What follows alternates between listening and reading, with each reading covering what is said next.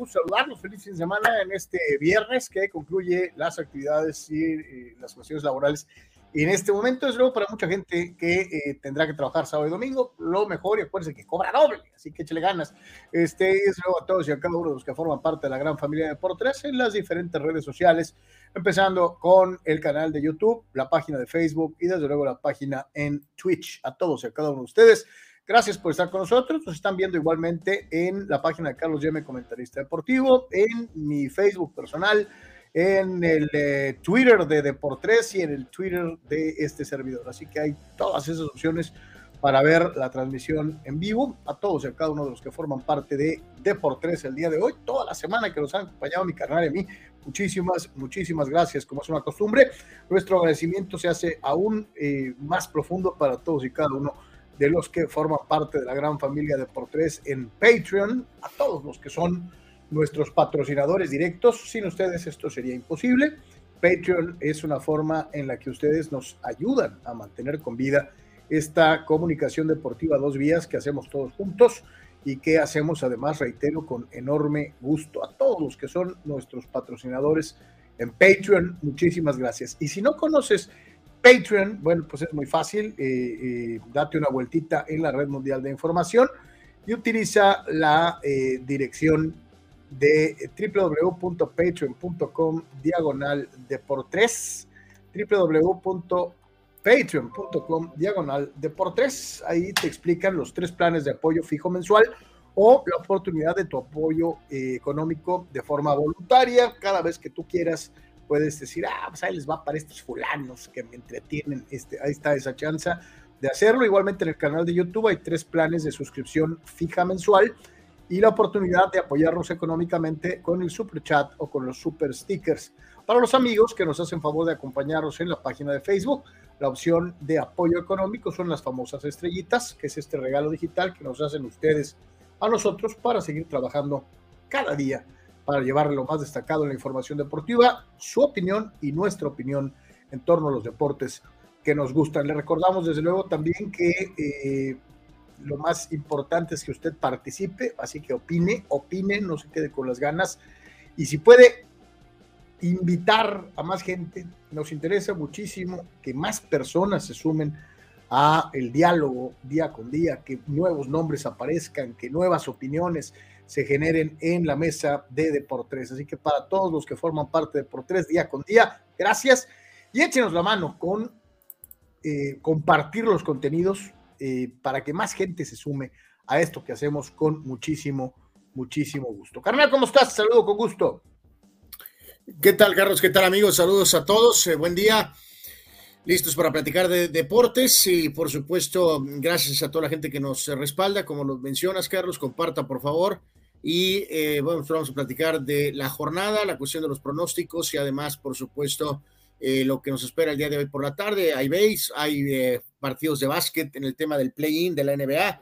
Afortunadamente, así para no estar nada más con la Liga MX, que es una jornada discreta el día de hoy, aún jugando el equipo de Tijuana en Mazatlán. La verdad, pues, pues poco entusiasmo por ese, por ese partido y de hecho por el otro encuentro también, ¿no? Así que afortunadamente Aquí nos gusta un poquito de todo y entonces afortunadamente está la alternativa del base y también por supuesto de la NBA. Además, a lo largo del programa, pues respondiendo a sus preguntas, hay algunos ahí eh, datos, algunas estadísticas, algunas dinámicas interesantes y eh, como siempre queremos conocer su opinión. Carlos.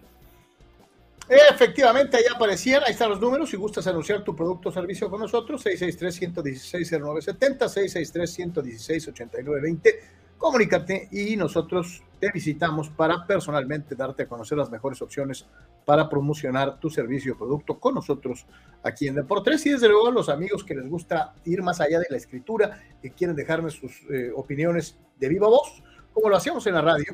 Eh, ahora, minuto y medio en un mensaje en WhatsApp. Ahí lo tienes en pantalla, 663 116 0970 y participa también con tu comentario de todos los deportes, de todos los temas que ponemos en la mesa.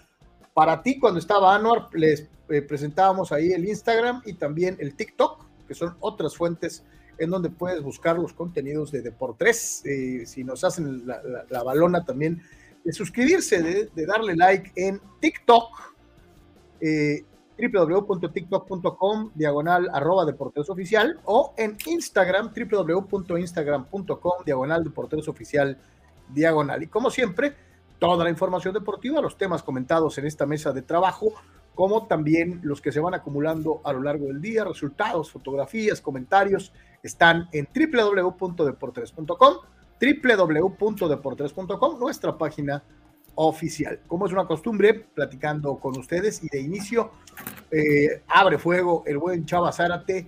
Dice, ¿cómo ven que el Real Madrid va a pagar 99 millones de euros por la perla del fútbol argentino? El Diablito Echeverry, que la está rompiendo en el Sudamericano Sub-17 y ya lo comparan con Maradona. Dicen que tiene la aceleración de Diego, el toque de Sidán y la definición de Messi. Creo que estamos ante el jugador que va a cambiar el deporte en los próximos años. Chava, ojalá, ojalá, porque de veras que hace falta, ¿no? Ahorita tenemos a Haaland y Mbappé, o Mbappé y Haaland, como los quiera poner. Este, obviamente creo que debe ser Mbappé primero porque ya fue campeón del mundo. Y el pobre Haaland no va a ser campeón del mundo, yo creo que nunca. Eh, eh, entonces sí se necesita una gran figura sudamericana, toda vez que el reinado del señor Messi está a punto de concluir, que eh, Neymar le quedó a deber a Brasil y que por más que me quieran vender a Vinicius, yo creo que no tiene esa dimensión que llegó a tener en su momento el propio Neymar como la gran esperanza del fútbol brasileño, este, pero es una opinión personal, y a lo mejor ahora no va a decir lo contrario, o alguno de ustedes. Eh, y sí necesitamos una nueva figura del fútbol argentino de una u otra manera. yo creo que aquí en este programa lo hemos manifestado reiteradas ocasiones, mi chava, cuando empezamos con el, con el Messi mexicano y con el próximo Cristiano y, y le empezamos a colgar etiquetas a los chavos, muchas veces en vez de ayudarlos, los perjudicamos, ¿no? Entonces, este, digo, lo de eh, e, esto es algo que le ha puesto más atención el señor Zárate, yo humildemente no le he puesto mucha atención, mi querido Chava, sorry, ahora sí que te la debo. Eh, pues por potencial a lo mejor se pueden pagar esos dineros. Eh, el Madrid claramente está haciendo un esfuerzo, eh, ayer lo hablábamos, ¿no, Carlos? De que Barcelona dominó a las estrellas brasileñas, el último caso fue el de Neymar, ¿no? Este, que, que, todo estaba para que fuera del Madrid y literalmente se esfumó, ¿no? De, la, de, la, de, las, de las manos, ¿no? Literalmente. Entonces, por eso se hizo el, tema de Vinicius y de Rodrigo, y luego ya por eso acompañaron pues con un poquito ahí antes a Casemiro, pero es otra posición, y ahora Militao que es central, ¿no? O sea, en este caso ya tienen a Hendrik, que es la, gran promesa brasileña, pues no me extrañaría que a lo mejor podrían ir por la gran promesa argentina, el Madrid, quedarlos en esta filosofía de, del señor Florentino, ¿no? de pensar más en, en, atacar a estos jugadores jóvenes este, y esperando que desarrollen para luego no tomar parte con esos casos raros, que en este caso, pues ese caso raro se llama Mbappé, ¿no? Que fue, ya sabemos, un desastre y ayer dentro de su ridícula declaración, Carlos, de que ahora sí, es, eh, o eso voy entender, ¿no? De que ahora sí va a poner la atención en la Champions, o que ahora ese es el reto, ¿no? La Champions, eh, como no, sabemos qué estaba jugando entonces los últimos años, ¿no? Pero entre eso ratificó su París, o sea, su, su, soy París, ¿no? Y tengo contrato, ¿no? Entonces, pues no va a haber Mbappé, eh, al menos por un par de años más. Entonces, pues ahí es donde entra que el Madrid esté buscando asegurar de una buena vez. Aparte es buen momento, Carlos, porque eh, la fama del Madrid y el Barca les da una ventaja sobre los equipos de la Premier. Desde luego. Claro. Muy famosos los de la Premier y tengan toda la tradición del mundo y que el fútbol. y, que, la Premier sea la mejor liga del mundo. Que la Premier es la liga del mundo. Las marcas Barcelona y Real Madrid pesan. Aquí el gran detalle es que como el Barcelona está eh, en el Tolido económicamente, entonces no, no, no, tiene el Madrid competencia, así que tiene libre para ahorita agarrar a, todos estos jugadores, este, posiblemente estrellas jóvenes, ¿no? Totalmente. Y aquí dejarlo bien claro, ¿no? O sea, eh, eh, aquí el Madrid adopta hasta cierto punto lo que fue una constante de la masía de lo que es el sistema de trabajo de Barcelona. Normalmente el Real ya contrataba figuras hechas, mientras que el Barcelona sí se dedicaba a desarrollar a muchos chavos desde el inicio. Entonces creo que ya se dio cuenta Florentino de que si los agarras más chavos, los agarras más baratos, eh, y a lo mejor después se convierte en un gran negocio, ya sea que la revienten con el Madrid y los vendes, eh, pero carísimos, o simplemente te los quedas hasta que sea eh, pues lo correcto. Entonces creo que Florentino es muy vivo, nos ha dado muestras irrefrenables de, características casi, casi, características casi, casi al Davis, este, cosas por el estilo, en donde de veras el hombre ha hecho cosas que ningún otro presidente que yo recuerde en la historia eh, eh, eh, de un equipo de fútbol ha hecho, ¿no?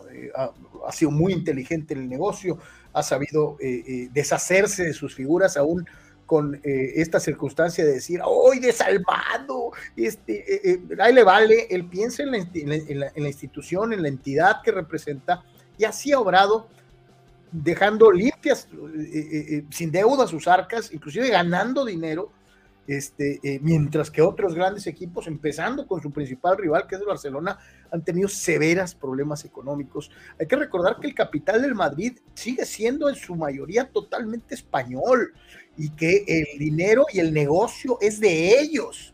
No ha tenido que llegar capital catarí o árabe o chino o ruso. Eh, eh, es un gran manejo económico el del Madrid. Sí, totalmente, ¿no? Eh, eh, nos dice Gerardo Atlista López, Carlos, nos pone por ahí un videito, lo vamos a poner eh, probablemente ya sea hoy o en la siguiente emisión, mi querido Gerardo, nos da, comparte el comunicado del Atlas que va a atender los temas de seguridad en el próximo juego internacional, pues dice cuándo, sabrá Dios, a lo mejor en el 2039, ¿no? Por algunos de los detalles que hubo, este, o sea, él mismo, pues, entiende la situación de su equipo, y rápido aquí, Carlos, nos el periodista, Carlos, el periodista, eh, no sé por qué, pero se le ocurrió poner una lista de boxeadores. Eh, ya ves, pues yo creo que con triples agendas, ¿no? Ya sabes que así es con el señor, ¿no? Entonces, eh, le han de haber dicho, ponlas, necesitamos métricas, necesitamos clics, ¿qué, ¿qué, haces? pon una lista de boxeadores en donde vas a poner al canelo abajo y entonces todo se va a desatar. Eh, Gerardo Atlista nos compartía eso. Carlos puso a Chávez 1, el Púas 2, Mantequilla Nápoles 3, Finito 4, Eric Morales 5, Juan Manuel Márquez 6, Canelo 7, Salvador Sánchez 8, Carlos Zárate 9, Raúl Ratón Macías 10. Y pregunta Gerardo Atlista López que entonces en dónde está Barrera. Eh, pues sí está medio curioso, porque si pone a Eric Quinto, Carlos, eh, y Barrera no está en los primeros 10 y pone a Juan Manuel Márquez, pues ahí hay algún detalle, al menos para mí. Que Barrera perdió con Márquez y perdió con Morales, aunque a Morales le ganó la serie. Aún pues sí, pero le ganó la serie, Carlos. Aún y cuando muchos dicen que una de las dos que ganó Barrera fue eh, injusta y que cuando mucho era empate, ¿no? Entonces, este, quiero entender que por supuesto dominio le dan pues, esta preponderancia. Yo en lo particular, y me voy a echar muchos alacranes al seno, a mí en lo particular, no me gusta Juan Manuel Márquez para top ten, a mí. o sea, y obviamente el Canelo séptimo, ¿no? O sea. Este, sí, sí. Yo, yo, creo que ese es el fondo de esta lista, ¿no? Creo. Sí, entonces, digo, es que eh, podríamos pasarnos hasta horas hablando de, los, de los pros, de los contras, de, quién le ganó a quién, qué tiempo, cómo estaban las divisiones en sus épocas. Hay mucha gente que asume que Salvador Sánchez eh, merece una mención especial, pero no puede ser catalogado entre los 10 de todos los tiempos, porque su carrera realmente fue muy breve y ganó un título del mundo. Los demás todos los que mencionaste son múltiples campeones del mundo, algunos de ellos en muchas divisiones distintas. Entonces, yo sé que es casi, casi sacrílego decir que, Chava no tendría eh, eh, por qué estar entre estos 10, porque técnica y, eh, cualitativamente era probablemente uno de los más capacitados de estos que mencionaste, pero duró muy poco. Entonces, híjole, caray. esta, es para, ahí, aquí nos quedamos eh, una hora y media, ¿no? Un match, Aquí es para agarrar a, Sócrates, para invitar a algunos compañeros de otras, eh, eh, de otras franquicias y platicar con expertos boxísticos, historiadores, para que nos diéramos una real, una real idea de los criterios para poder calificar a los 10 mejores boxeadores mexicanos de todos los tiempos no es algo que hagas tan a la ligera y la vientes en Twitter. Esa es mi forma de pensar, ¿no? Pero, pues, quién sabe. Este, dijiste, ¿el Puas es segundo? Eh, sí, el periodista puso al Puas 2. Fíjate que ahí, ahí, ahí yo pienso que sí. Este, eh, Rubén Olivares debe ser top 3. Y habrá mucha gente de esta generación que diga que no, el Puas peleaba contra, contra quién, no, pues, peleó contra los mejores de su tiempo. Este, y tuvo casi 70 peleas invicto. O sea, o sea en fin, eh, eh, se presta para horas y horas de alegata. Fidel Ortiz le cae encima al presidente de Cholos. Dice que quieren mover a Querétaro a Culiacán y viceversa, a sabiendas de que en el caso de los sinaloenses le dijeron que ya vendiera el equipo y se está haciendo como el tío Lolo al respecto. Este, pues yo creo que si ya hubiera salido un tirador, o sea, alguien que de veras pusiera la, feria en la, mesa, yo creo que Jorge Alberto Juan ya hubiera soltado el equipo. O sea, digo, esa es mi forma de pensar, porque es en mi rancho que el que mucho abarca poco aprieta. Eh, no está bien Querétaro, no está bien Culiacán y no está bien Tijuana. Y creo que él debe estar plenamente consciente de ello. Y además, Anuar, yo dudo mucho que ninguno de los tres sea negocio. ¿eh? Pues no sé, no sé, la única razón así, pues no sé, a lo mejor la, porquería esa del voto, Carlos, de, tener el voto. O sea, pero pues eh, a distancia, creo que nos queda muy claro que es, es como se dice la expresión esa de, de que pues literalmente Cholos trae atrás colgado un este pues un, un, elefante, ¿no? Literalmente, que es que es gallos, ¿no? Eh, honestamente no sé qué haría ir a Culiacán, ¿no? O sea, pasaría lo mismo, ¿no? Sí, sí, yo sí Pasaría lo mismo que ya pasó antes, ¿no? Sí, sí, este Ahora aquello de que la rivalidad es regional y que... No, no, ridículo eso. O sea, es una vacilada, digo, no somos la NFL, ¿no? Eh, esa es la realidad, eso de Mazatlán contra Culiacán, pues si no son los venados y los tomateros, esto es otra cosa, ¿no? O sea, eh, eh, en fin, bueno. Pues hablando de eso, ¿no? Cholos le toca Majaclán, Aime Majaclán. la realidad es que es un partido insípido a, ojos ah, vistas. Carlos, aquí sí ligar que ayer lo comentó esto el periodista Medrano, y recordarlo porque tiene que ver con Cholos y con eh, todos, bueno, casi el Mazatlán es el único eliminado, ¿no? Con esa porquería de que, de que el elefante gallo eh, va a terminar último de la porcentual probablemente, ¿no? Entonces que no va, no va a poder calificar. Entonces, eh, creo que esto es un detalle que se agrega a, ver qué presenta hoy Cholos, Carlos. O sea, que, que hagan un Mark Cuban Sí, o sea, no, no, no, o sea, es que el, que es el último del porcentaje no puede calificar. Sí, sí, sí. E, entonces, pobre Gallos, a pesar de a lo mejor su buena temporada, podría ah, estar dentro del, play-in, pero no, no le van a dejar calificar por ser último de la porcentual todavía. Entonces, equipos todavía terribles, entre ellos Tijuana, si es que no tira el partido del día de hoy, eh, si es que no está completamente muerto el día de hoy, eh, pues alguno de esos se puede beneficiar. Gallos Blancos es 10 ahorita, con 16 puntos, el Santos tiene 16, pero los Atlas con 14, Pumas con 14, Juárez que cayó ayer, Necaxa 13 y Cholos 12, por eso es de importancia, pues que veamos qué diablos va a ofrecer hoy el Cholo, Carlos. La radiografía numérica, dos victorias por bando entre Cañoneros y el equipo tijuanense. Eh, la gran diferencia es que yo los he empatado seis juegos y Mazatlán solo uno. El equipo que dirige Rubén Omar Romano ha perdido 11 partidos de 14 disputados. Yo los ha perdido seis.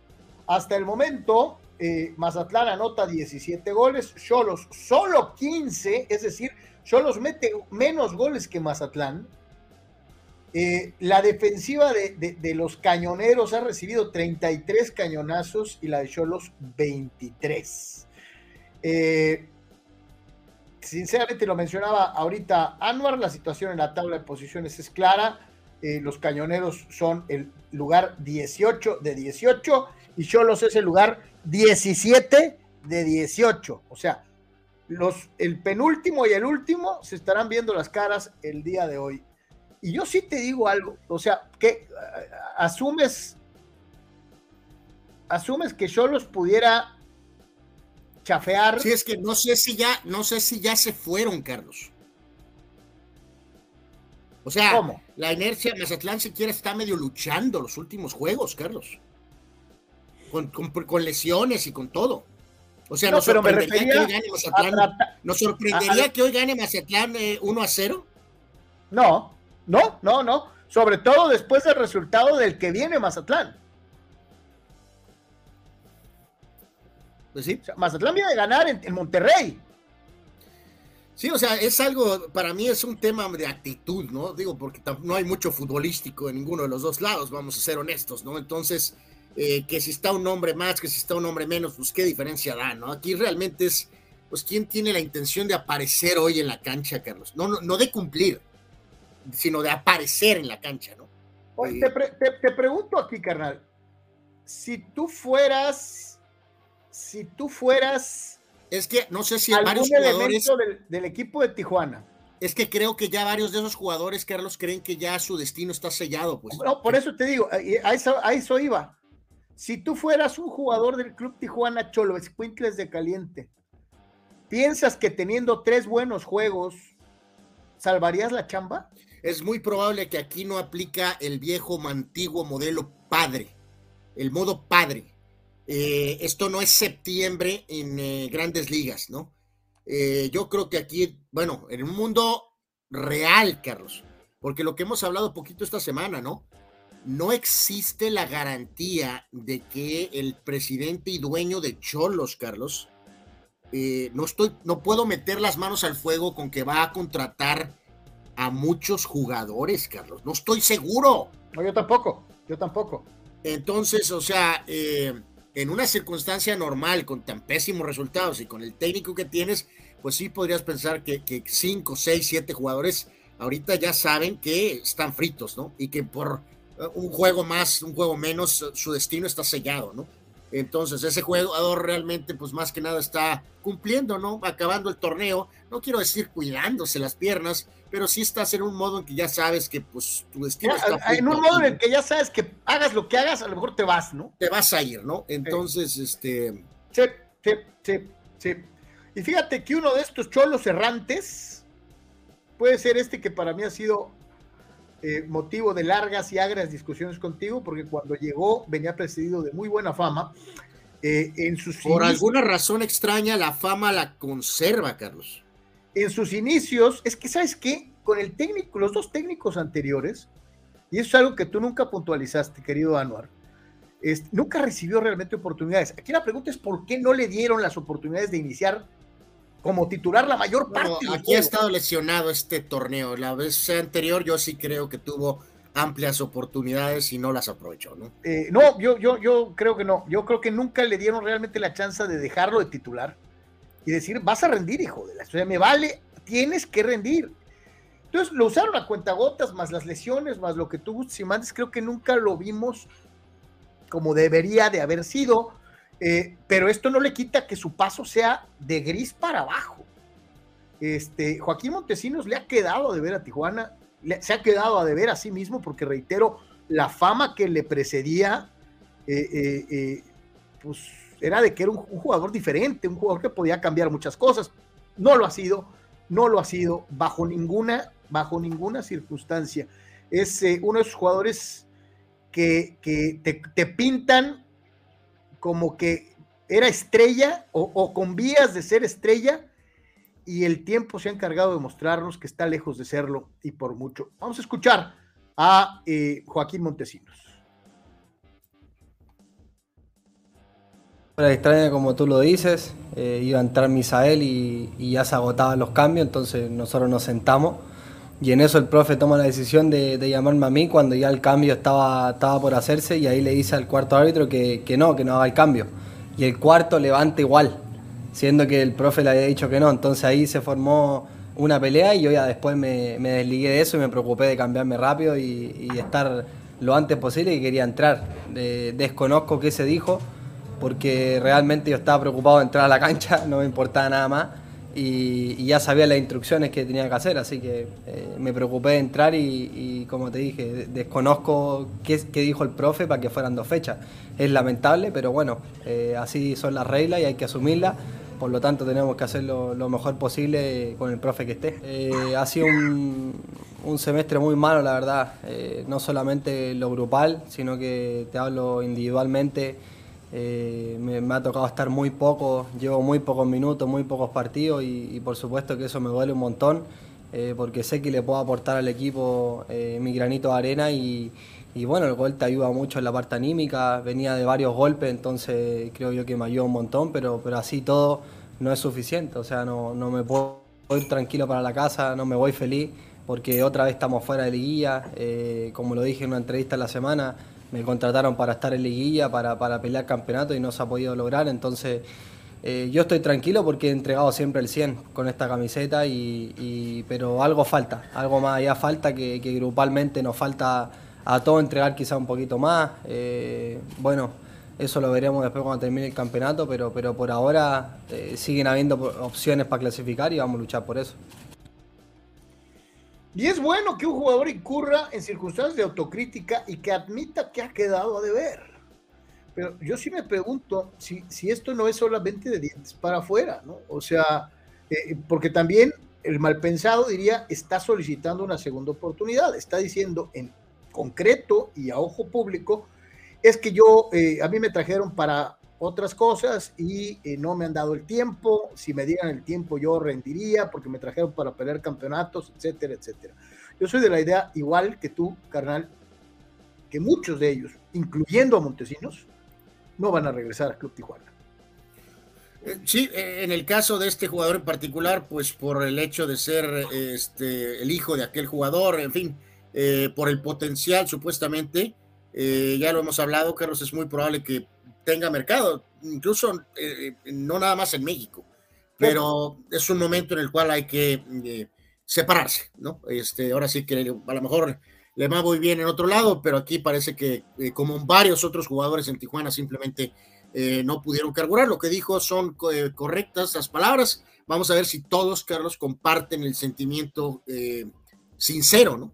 del, panorama que tiene el equipo, que con el miserable sistema de competencia a pesar de estar en el lugar 17 y luego si le agregas los dramas del, del, primo incómodo, del hermano incómodo, de lo que sea, el pobre Gallos, pues hay chances, Carlos, todavía, ¿no? De, ridículamente meterte al play-in, ¿no? O sea, este, lo cual es. Pero, y, es lo que decías, o sea, aquí la situación no es que califiques por bueno, es que calificas porque el sistema de competencia faculta a los malos para meterse, ¿no? O sea, eso es increíble, cabrón. O sea, no se vale. ni aquí, ni en béisbol, ni, en NBA. Ojalá y este, pudiéramos tener una cámara de esas escondidas, ¿no? Cuando dicen por ahí que en alguna de las reuniones o tener algunos chats de los dueños, WhatsApps o algo, porque yo creo que, pues yo creo que ellos han de decir, mira qué padre, somos 18 equipos y ahorita que estamos entrando, esta es la fecha 15 y 17 están vivos, o sea, solamente uno de plano este, eh, no, es que ellos te van a decir que es competitividad. Eh, sí. Que eso hace que la afición se emocione, porque su equipo con 16 miserables puntos todavía puede calificar. Pero fíjate que ahí se ve, Carlos, o sea, como dicen por ahí, no puedes tapar el sol con un dedo. Yo, yo, ve nada más, Atlas está en medio de, de, novela, Pumas también, Juárez ya también modificó, Necaxa eh, no entusiasma ni a Jorge Pinedo, Carlos. Eh, con, la cuestión matemática, por favor, nadie está entusiasmado en Tijuana, Carlos. Nadie. O sea, ellos dicen que causan interés, pero si vemos claramente a estos equipos que están en esa zona, eh, eh, todo generan menos algo positivo. O sea, porque lo que han hecho no es positivo. ¿Qué, ¿Qué, equipo? Y vamos a empezar de atrás para adelante de seguirle. Me ha gustado Mazatlán. He visto uno o dos juegos de Mazatlán. Voy a ver el de hoy. No, no me ha gustado. No me ha gustado. Eh, es un equipo. No, no, no. Caemos en la trampa, Carlos, por lo de Romano. O sea, porque pues sentimos, tenemos cariñito por el pobre Romano, Carlos. El pobre hace ha tenido un montón de lesiones y eso, o sea, pero es un desastre, pues. Es un equipo que con Rubén ha tratado de jugar fútbol, pero que es malísimo defensivamente. O sea, eh, eh, no. Necaxa Necaxa no me gusta, me, me salto a Cholos porque ya, ya dijimos qué pensábamos. A mí Necaxa no me entusiasma ni siquiera para ver un juego, caro, y lo he visto una o dos veces también el torneo. Juárez, no. Que digas tú, es un equipo que juega bien al fútbol. Hubo un ratito entre la fecha 1 y la fecha 7, 6, que medio mostraba cositas. A final de cuentas tuvieron que correr al técnico. Ya cambiaron, exacto. Pumas, puta madre, o sea, de veras llama la atención ver a Pumas como plantel. Bueno, o sea, ya, ya, ya generaron algo de ilusión porque trajeron a un técnico de renombre, pero... No, no, y que puede calificar por el sistema, ¿no? Por el sistema de juego, pero el balance es malo, obviamente. Primero que nada, la pésima elección de la directiva para subirse, para subir al barco a, a Rafa Puente Jr.,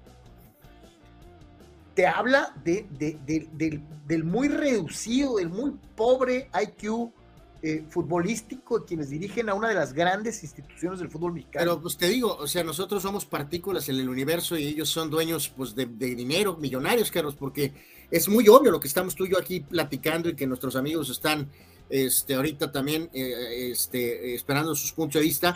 O sea, eh, eso de que 17 de 18 estén vivos y que eso genera atención, eh, pasión. Eh, no, no. Y el último, antes del play-in, que es el Atlas. Pues los dramas del Atlas. Gerardo Atlista López no lo ha puesto aquí todas las fechas, que yo creo que tiene rato diciendo. Creo que hay mucho atlista que no está conforme con la elección del técnico. Creo que los jugadores han participado a cuentagotas y estoy hablándote de los que fueron figura para ser campeones. Te estoy hablando de los Quiñones con sus broncas, con sus telenovelas, de los Furch, de los Rocha, que han dado destellitos, destellitos, pero que tú digas que me entusiasma ver al Atlas jugar, no. Entonces imagínense, si de 17 equipos, del 13 al 18, ninguno me llama la atención, y todavía puede darse el caso de que califique cualquiera de estos, es increíble. Solo en México, solo con esta este sistema de incentivar la mediocridad, de premiar a los directivos que gastan poco o gastan mal, que conforman pésimos planteles, que se pasan por el arco del triunfo a la afición porque les importa un bledo si van o no van a los estadios. O sea, híjole, qué pena, ¿no? Qué pena, porque es un reflejo clarísimo del fútbol mexicano y en dónde estamos parados hoy en día, ¿no? O sea, eh, eh, eh, el no descenso, todas las babosadas que hemos platicado un millón de veces, tienen al fútbol mexicano en donde está. Y esta es una de las claves, de las primordiales. Ligas sin descenso, con equipos mediocres, premiados con liguilla. increíble, ¿no? Increíble verdaderamente. Dice, dice Raúl Limón que agradece tu recomendación. Dice, Anuar, ya vi la serie de Chernobyl y está buenísima. Dice, nos da un vistazo de qué tan grave fue y, y qué más pudo ocasionar ese accidente. Es buena, muy buena serie. Sí, es un extraordinario documento, vamos a decirlo así. Sí, este, este te quedas. Ah. Dice Gerardo Atlista López, ¿podría ser una estrategia política de Jorge Hank para una futura pelea por la presidencia de México, llevando como punta de lanza a la señora del Pilar, tipo como Salinas con Colosio pues no sé qué tenga que ver eso con el fútbol, Gerardo. Eh, no, mi querido Jerry, no. No. Dice México, como siempre, dando el mal ejemplo. Resulta que los árbitros en Europa también madrean a los jugadores. ¿Hubo un árbitro golpeando a un jugador o algo? Eh, no, lo vi. Creo, que hubo un detalle, pero a ver, eh, si gustas, refrescanos. Doble la memoria, ya no falla, Y dice Gerardo, ¿no? Camilo, el Hueso Reyes, parecía Roberto Carlos. Jeremy dice, no, no, no, hoy puede pasar solo, solo, solo, porque el Querétaro sería el descendido, si no, Naranjas, dice. Eh, hablando del, Atlas, de, qué podría pasar o si podría que, entra en esa dinámica de que podría beneficiarse por el tema del, Querétaro, ¿no? Pues bueno, ahí está lo de Cholos, este, híjole, qué poquito, qué cortito, qué, qué triste situación. Eh, porque eh, hubo algún momento en su historia, Anor, y la vivimos nosotros y la vivió el público con nosotros. Este equipo iba muy bien, estaba muy bien encaminado, estaba muy bien dirigido, muy bien trabajado en el aspecto comercial, eh, eh, era un suceso eh, ir al estadio y hoy, híjole, hoy, hoy. sí, sí. Este, tenía la gallina de los huevos. El, juego es a las 8.05, ¿no? Este juego, hasta las 8.05, el Mazatlán Cholos, ¿no? tenían la gallina de los huevos de oro y la mataron a patadas, ¿no? Esa es la realidad eh, en Tijuana. Sí, pues, y ahí agregar, ¿no? Que el argumento de que está el estadio casi lleno, pues no, no es suficiente, ¿no? Porque, eh, pues esos 18 mil o 19 mil, pues qué bueno, ¿no? Que ahí están, la base. Es muy bueno tener tu base, pero pues necesitas más que la base, ¿no? Es como ir al teatro, Anuar, como ir al cine. O sea, no importa si califica o no califica, ya se acostumbró la gente a, a que va a pistear y que va a cotorrear, a eso van. Eh, correcto, pero pues esa no es la idea, se supone, ¿no?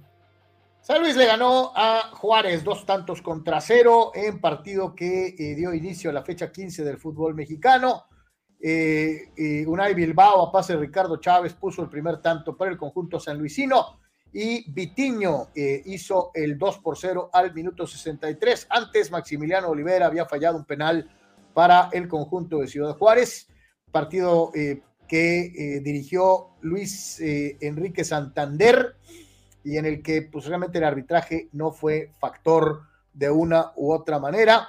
El equipo sanluisino con esta circunstancia eh, pues sigue dentro de lo que es este paso del fútbol, dentro del fútbol mexicano, ya en el lugar número 9, suma un total de 18 puntos, está cerquita, pisándole los talones a Tigres y a Cruz Azul buscando clasificarse dentro de los ocho y evitar el play-in. Le quedan dos partidos y eh, desde luego el equipo de Bravos es 15 de la clasificación con 14 unidades y es de estos equipos mediocres que está buscando un milagro para clasificar al play-in.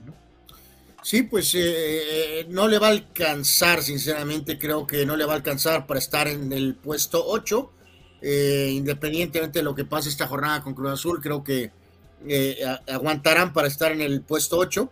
Pero bueno, pues medio este plantel limitadón, Carlos, este, con el técnico, este eh, eh, Jardín, pues es el que medio, medio ha encontrado hasta cierto punto algo de consistencia y hasta cierto punto está viéndose un poquito reflejado en, un torneo decente, ¿no?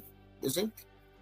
Dice Omar el play-in de la Liga MX Sox. Dice, por lo menos desde la NBA se ponen buenos los juegos. Dice, eh, eh, Ricardo Rodríguez, saludos Tito. Dice, lo que cambió Siboldi fue poner dos laterales ofensivos que cuando ocupan las bandas eh, teníamos a Quiñones, Diente y Córdoba atrás de Guiñac y cuando se votaba entraba alguien y, y hacía conexión fijo y mixto, dice Ricardo, hablando del desempeño de Tigres ya el día de ayer. Eh, Omar Stradamus remata, todo es repechaje en México, béisbol, fútbol, hasta el mendigo hexatlón, dice, no manchen, en todo hay repechajes, ¿no? Este, eh, pues sí. Raúl Ibarra, a ver si entiendo. En Tijuana la gente con pésimos resultados va al estadio y eso es malo. Pero en Guadalajara, especialmente en el Atlas, a veces tienen detrás de cinco mil personas y eso hace a los espectadores conocedores. Esta la trae Raúl desde hace años, pero este... Eh, eh, sí, Raúl eh, aquí completamente da su versión de lo que acabamos de decir, ¿no? nadie dijo que es malo que vaya a la base de 18 mil, 20 mil personas a ver a los cholos, mi querido Raúl. qué bueno que tienen su base leal, como dice Carlos, y lo comparto, pues no lo ven como si ganan o empatan o pierden, lo ven como cine o no sé, ir al circo, el entrete o al, no sé, al teatro. O sea, ya sea la... Eh, eh, van más a la experiencia que al pues fútbol, hermano. O sea, que el, el, tailgate o que la cerveza o la comida, o sabrá la banda o la manga. Ahí están, ellos, esos ahí están, sí, pero ese fervor, que era imposible tampoco sostener el fervor de aquellos tiempos, pero eh, evidentemente sí se ha perdido una conexión. eso es un tema particular de Cholos de Tijuana. El Atlas tiene sus propios asuntos y problemas en la ciudad de Guadalajara, donde en liguillas, donde finalmente logró campeonar, eh, su estadio no se llenó. Y es por otras razones más de aquella. Y, lo, que, a Raúl no le termina de, de caer el 20 es que Guadalajara, futbolera, es esa ciudad en donde si su equipo va perdiendo lo abuchean, como en Filadelfia. No, no, no es que sean conocedores, a lo mejor son tan villamelones como el. No, no, no, no son conocedores. Pero así son. En Guadalajara, su equipo va perdiendo. A mí me tocó ver a Chivas con el estadio repleto. Repleto. A ti también, a los dos. Y la gente los abucheaba, se iban perdiendo. O sea, en e, Guadalajara es así. No sé si los hagan más conocedores o no. Eh, eh, lo único que te digo, Raúl, es que interpretan el fútbol de una manera diferente. No son como los de Monterrey, que hasta descendiendo la gente llena el estadio. Exacto. Eh, sí, porque aquí pues, mucha gente dice aquí, es que aquí está San Diego, ¿no? o en Monterrey, pues este, tienen su, su cuestión de economía. Eh, o sea, no sé, algo, algo, no sé, tantos años de miseria pasaron factura, Carlos, eh, no hubo eh, seguimiento de fans o, o sea, fue increíble que durante sus liguillas de títulos su estadio no se llenó. O sea, dice, dice Gerardo Atlista López, 70 años sin título y seguir de aficionado. Digo, aquí hablamos de otra cosa totalmente distinta. Bueno, tú, Gerardo, tú, pero pues tú lo sabes, el estadio no se llenó en las liguillas. Increíble. Y sí, te encuentras un montón de gente que dice arriba el Atlas y mil veces arriba el Atlas y todo, pero la gente no fue, ¿no? O sea, en una ciudad con la población en la zona de ahí, y ya sé que no tenemos dinero y que somos pobres y que están boletos caros y que está lejos, en toda la zona, ¿cómo le llamaremos?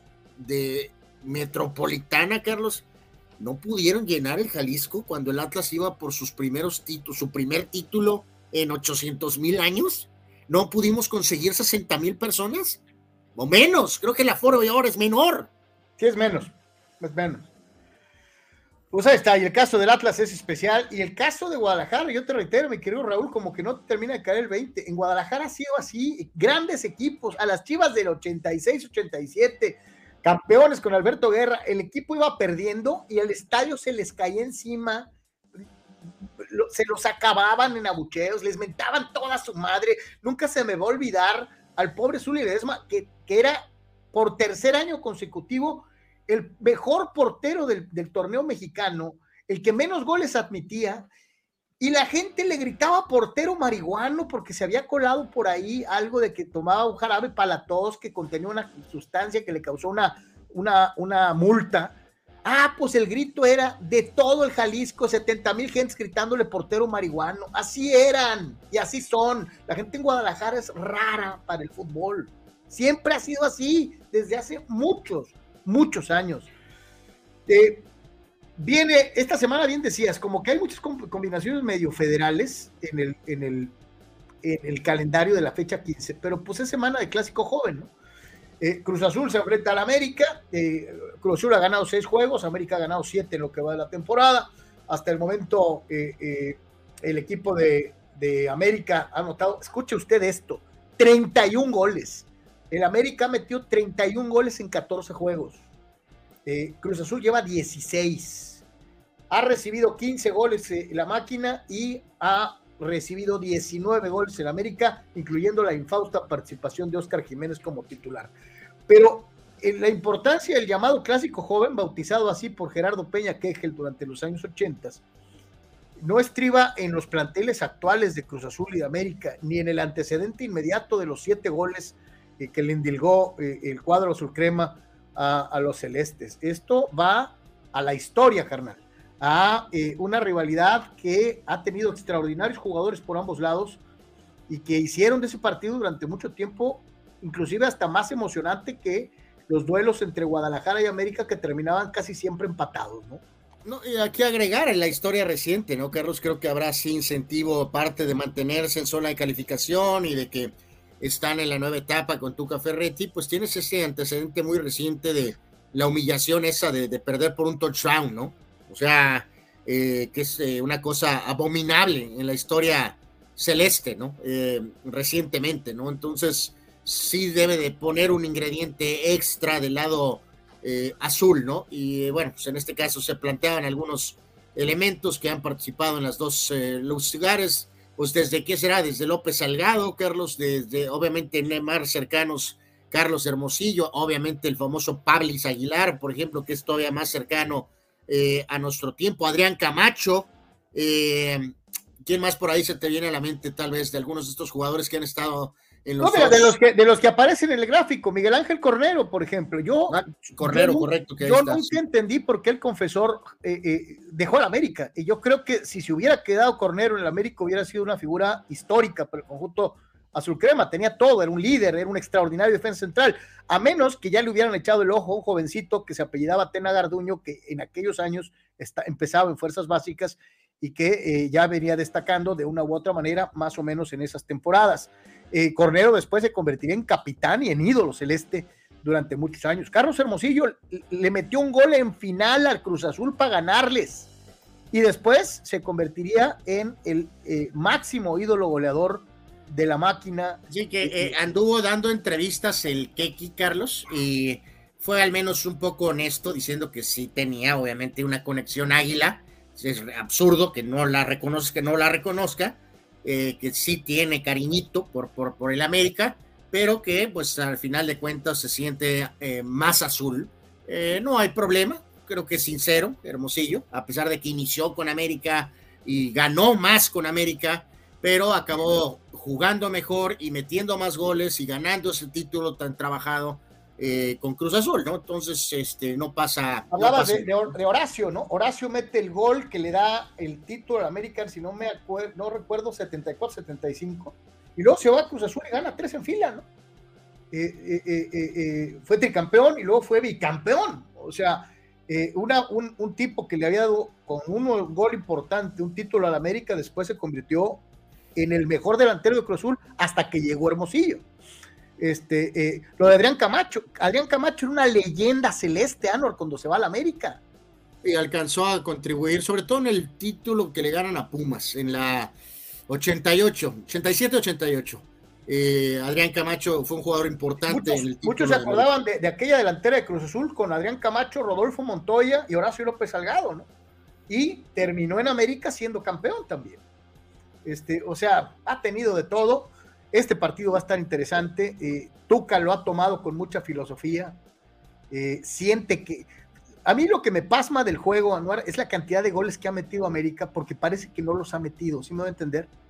Este, pareciera que este América no es tan contundente, pero los números ahí están y son fríos. Bueno, pues tan solo al ver a Henry, obviamente, en los goleadores, pues te das cuenta que han que han marcado, ¿no? Pero pues como Monterrey medio se fue, Carlos, un poquito, este, eh, ha mermado a lo mejor un poco en la atención eh, del, AVE, ¿no? Pero en este caso, pues bueno, obviamente muy simple para América, no hay ciencia aquí, ¿no? Hay que terminar segundos.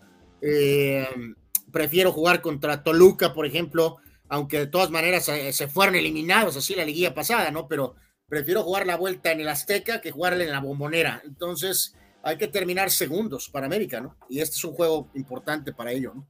Fíjate, eh, eh, más opiniones, ¿no? Eh, dice, Gildardo, ¿no? Saludos, mi querido Gil, como siempre, gracias por estar con nosotros. Dice, lo mismo pasa con el Pachuca. Se tiene entradas muy bajas, siendo campeón.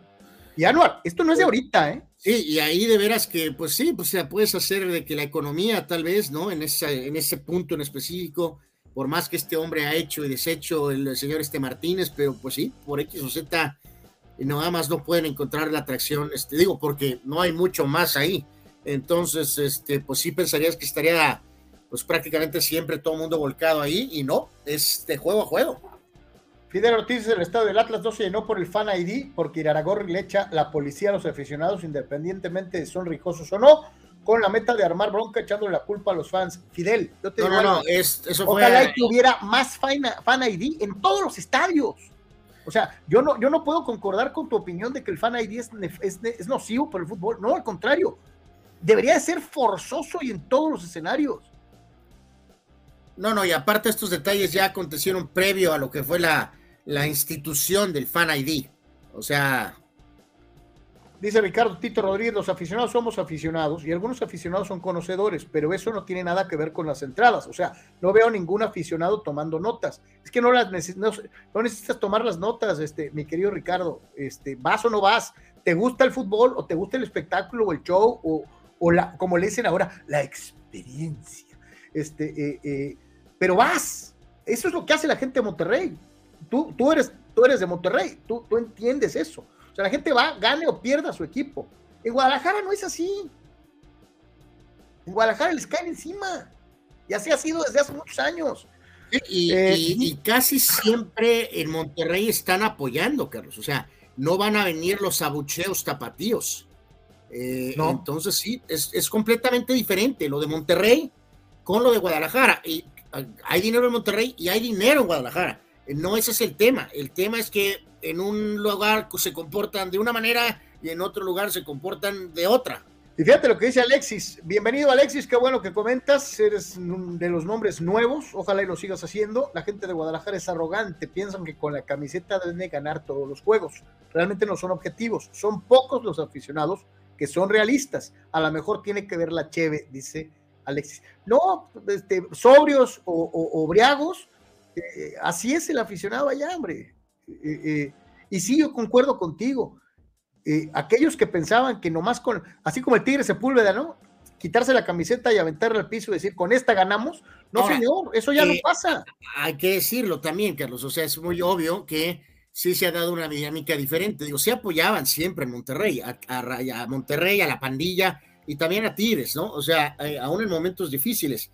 Pero esto es una época de gloria para, para Monterrey, pues, ¿no?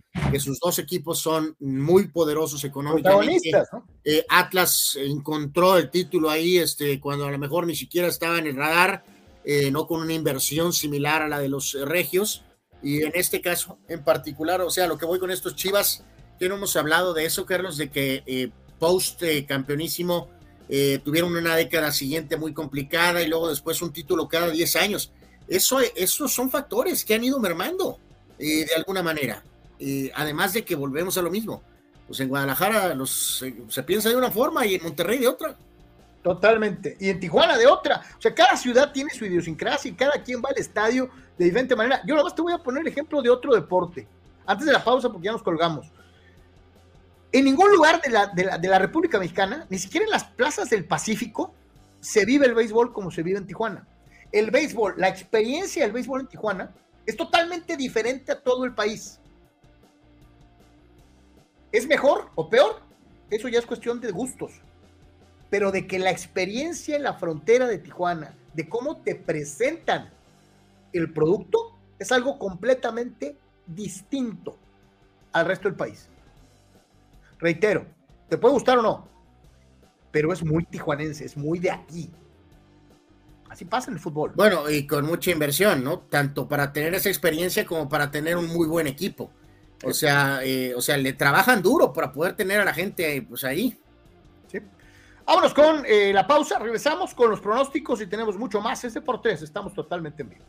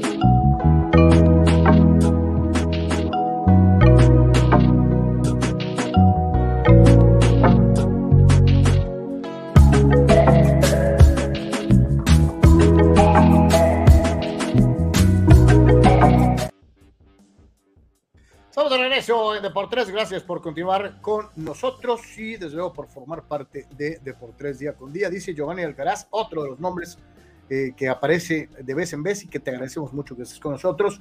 Un día fui al estadio caliente, Cholos contra Atlas, yo con mi camisa de Chivas y un señor de edad mayor, dice 70, 80, me dijo, quítate eso. Le pregunté que a qué equipo le iba antes de Cholos y me dijo que le iba al Atlas. Eh, dice, creo que ya muchos han abandonado ese equipillo, hablando. Bueno, eh, también en Monterrey han tenido sus dramas, ¿eh, Carlos? Con el tema de, de inseguridad. Eh, pero puede ser que es un poco menor. Sí es factor, ¿eh? Sí es factor también en Guadalajara, un poco eso, más en el Jalisco, que pueda apartar a alguna gente, ¿no? de que no te sientes completamente seguro. Eh, vayas con camisa o no camisa o camisa del rival. O sea. ahora yo te digo algo, ¿no? Eh, la verdadera afición de Cholos, ¿cuántos años acaban de festejar? Diez, ¿no? Eh, creo que sí. Sí. La verdadera afición de Cholos, o sea, el Cholo de corazón, no el Cholo de, cambio de camiseta, se va a empezar a gestar a partir de ahora, ¿no? El, chavo que hace 10 años tenía 10 años y hoy tiene 20 y le va a Tijuana desde niño. Este, pues sí, Carlos, pero si el equipo Sox pues sí, es, difícil. pues, Es difícil. Pero es que es lo que te digo, pero la verdadera afición de Cholos fue la que vio al equipo ser campeón de niño y le empezó a ir ese equipo porque el equipo de su ciudad y porque era un equipo ganador.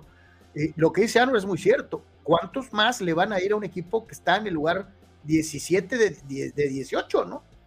O sea, por eso debes de cuidar el producto eh, de una u otra manera.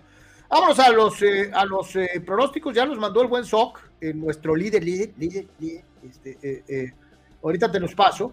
Y pues aprovechamos para dar los nuestros de boletrónico. de lado, como siempre, es el gráfico de nuestro querido Carlos García. y agradecerle al buen Charlie que este esfuerzo lo haga semana a semana para brindarnos los horarios, tiempo del Pacífico del lado izquierdo, los partidos y del lado derecho los lugares por los que se transmite. Eh, Necaxa Puebla, carnal. Eh, wow. 0-0. Fíjate que va a ganar Puebla. Va a ganar Puebla 2 a 1. Eh, gana Puebla 2 a 1 para ti. Marco dice que gana Necaxa 2 a 1. Sócrates los pasó, Carlos. Sí, sí, los pasó. Ahorita te los envío. Eh, mientras los voy refiriendo eh, yo mismo. Necaxa Puebla 1-1. Necaxa Puebla 1-1. Eh, Mani también dio empate a una anotación. Este, pues aquí un poquito de, de, digo, por Necaxa y ya sabemos que hasta el tema de Lilini, con eso de que a lo mejor se va a incorporar el tema de, de selecciones menores, ¿no? Este, o sea, vamos, eh, tremendamente limitado el proyecto de Necaxa, ¿no? Totalmente, ¿no? Eh, y en el caso de Puebla, pues este hombre Arce ha hecho una labor, pues, eh, pues, bueno, pues correcta, Carlos, ¿no? Supongo, ¿no? Ahí, tiene al Puebla en el play-in, ¿no? y dejar algo bien claro, ¿no? Puebla a veces se nos olvida, pero es una plaza verdaderamente tradicional del fútbol mexicano, ¿no? O sea, qué bueno que tengan equipos medianamente competitivos después de que, eh, de que pasó la era Maurer y hubo gente empeñada en dejar a Puebla sin fútbol, ¿eh? Eh, sí, eso ya fue hace 30 años, ¿no? Sí, sí, sí. Eh, realmente le, pegó a Puebla la era post-Maurer, ¿no? De una u otra manera. Y ya decíamos, Mazatlán recibe a Cholos en duelo de último contra penúltimo, allá en la Perla del Pacífico, en Mazatlán, Sinaloa. Anuar, Mazatlán le va a ganar a Tijuana 2 a 1. Eh, yo digo que gana Mazatlán 1 a 0. Eh, Mani dice que gana Cholos 2 a 1. Eh, Marco dice que gana Mazatlán también 1 a 0. Sócrates, ¿qué dio? Sócrates dio Mazatlán 2 a 1. Correcto. bueno, pues solo Manuel Carlos fue el único que dijo que Tijuana va a sacar la victoria. Los partidos del Sabadaba, los, los, partidos de este sábado 15 de abril, eh, eh, eh, fecha especial para mi carnal, en fin. el equipo de los rojinegros del Atlas enfrenta a los Tuzos del Pachuca. Este va a ser empate a un gol. Este. A, ver, ¿dijiste de qué? ¿Del Atlas? Sí. ¿Cuál es el marcador? Empate a uno.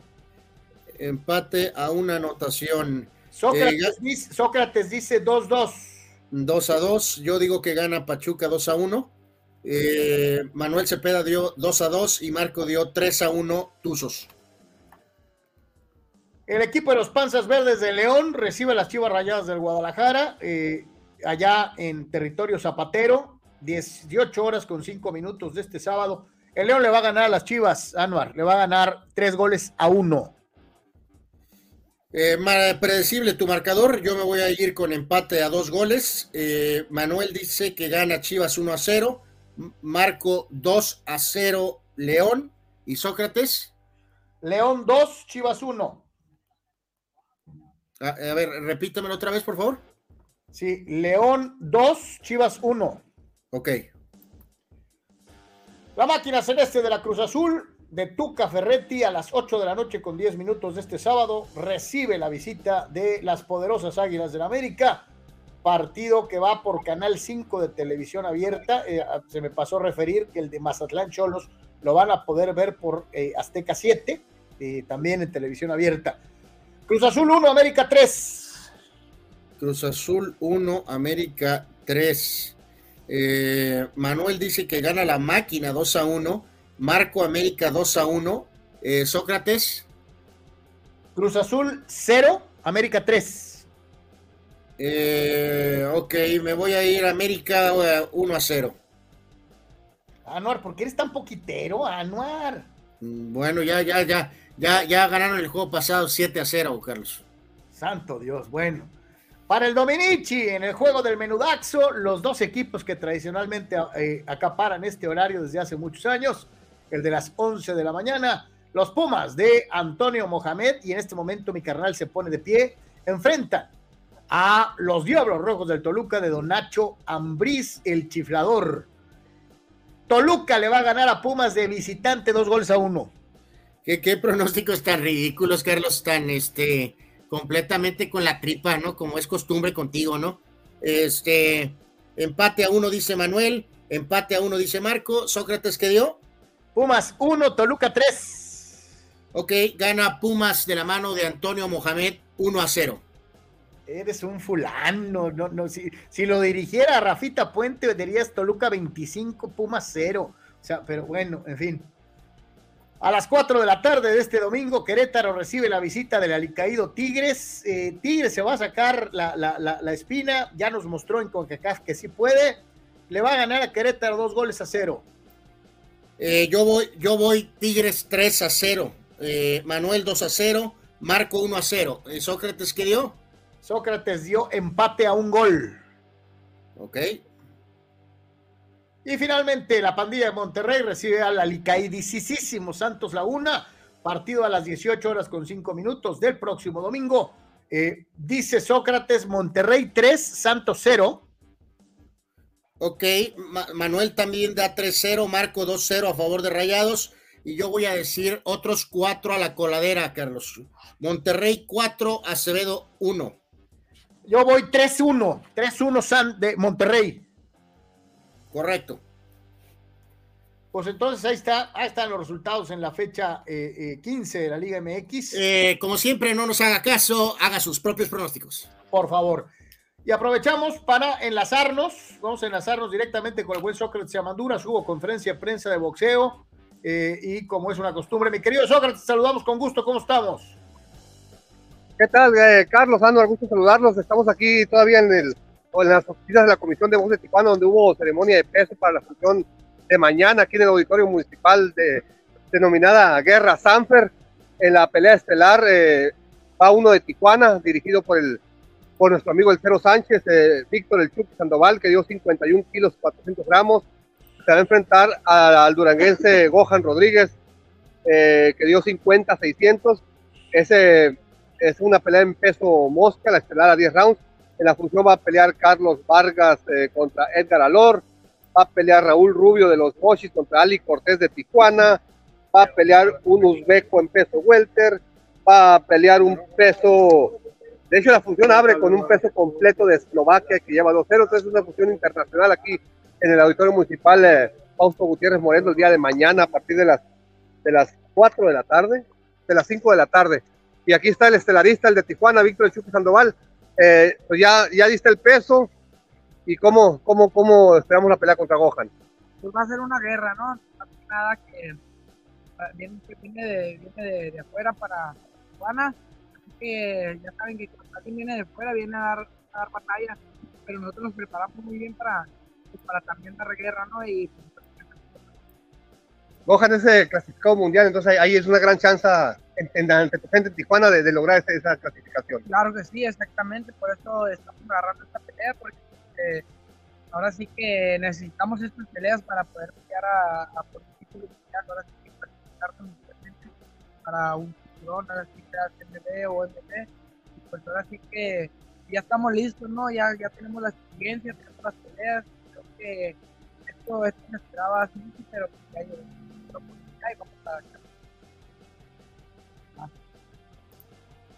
El récord del Chucky Sandoval son 36 peleas ganadas, 3 perdidas con 26 knockouts. El récord de su rival Gohan, 12-2-1. Eh, pero él es el Gohan, a pesar de ese récord de 12-2-1, es clasificado mundial. Tiene un campeonato del CMB, un campeonato internacional del CMB. Entonces es una gran eh, pelea entre la experiencia del Chucky Sandoval y la localía de él contra un peleador de, de técnica y de, y de, habilidad como es eh, Gohan, mañana en el auditorio municipal. Oye, Shock, eh, viendo las cosas y como sean, ¿cómo juzgas hasta el momento eh, en la cantidad de actividad boxística en la plaza de Tijuana eh, eh en lo que va el año?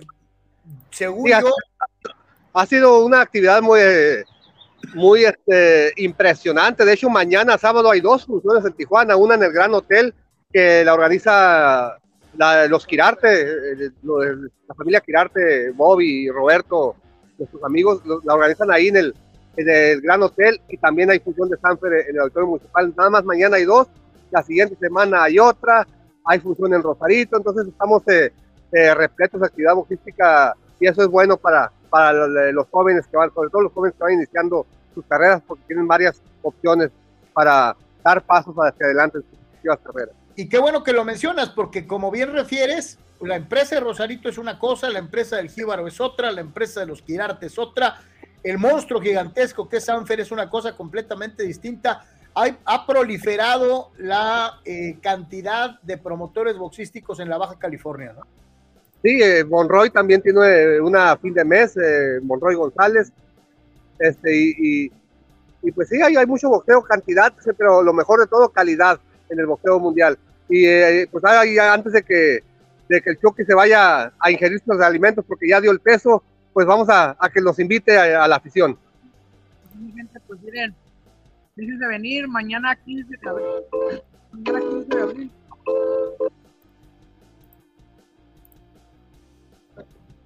Mañana día 15 de abril, sábado, en el auditorio municipal. No se pueden perder esta gran batalla, va a ser una gran, una gran cartelera, va a haber así que peleadores de elite y pues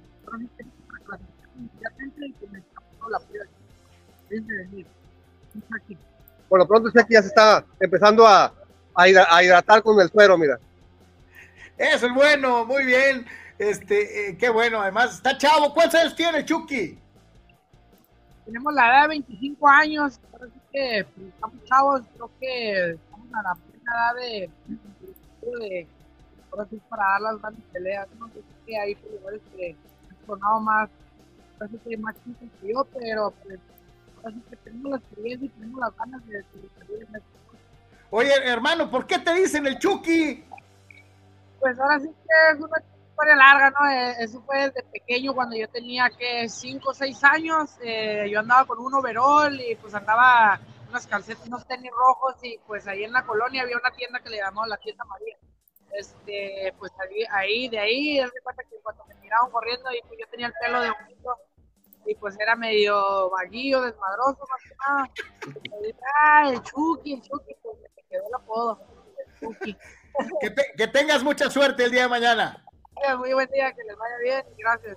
Que Dios te bendiga. Ahí está, señores, el Chucky. Este, y este es el Chucky, no el Chucky Lozano, sino otro. El Chucky, el Chucky Sandoval. El Chucky Sandoval. No es el Chucky Lozano. Perfecto. Mi ¿Se, acuerdan cuando tenían, ¿Se acuerdan cuando tenían 25? Sí, pues cómo no. Oye, pasó hace tanto tiempo que yo ya no me acuerdo.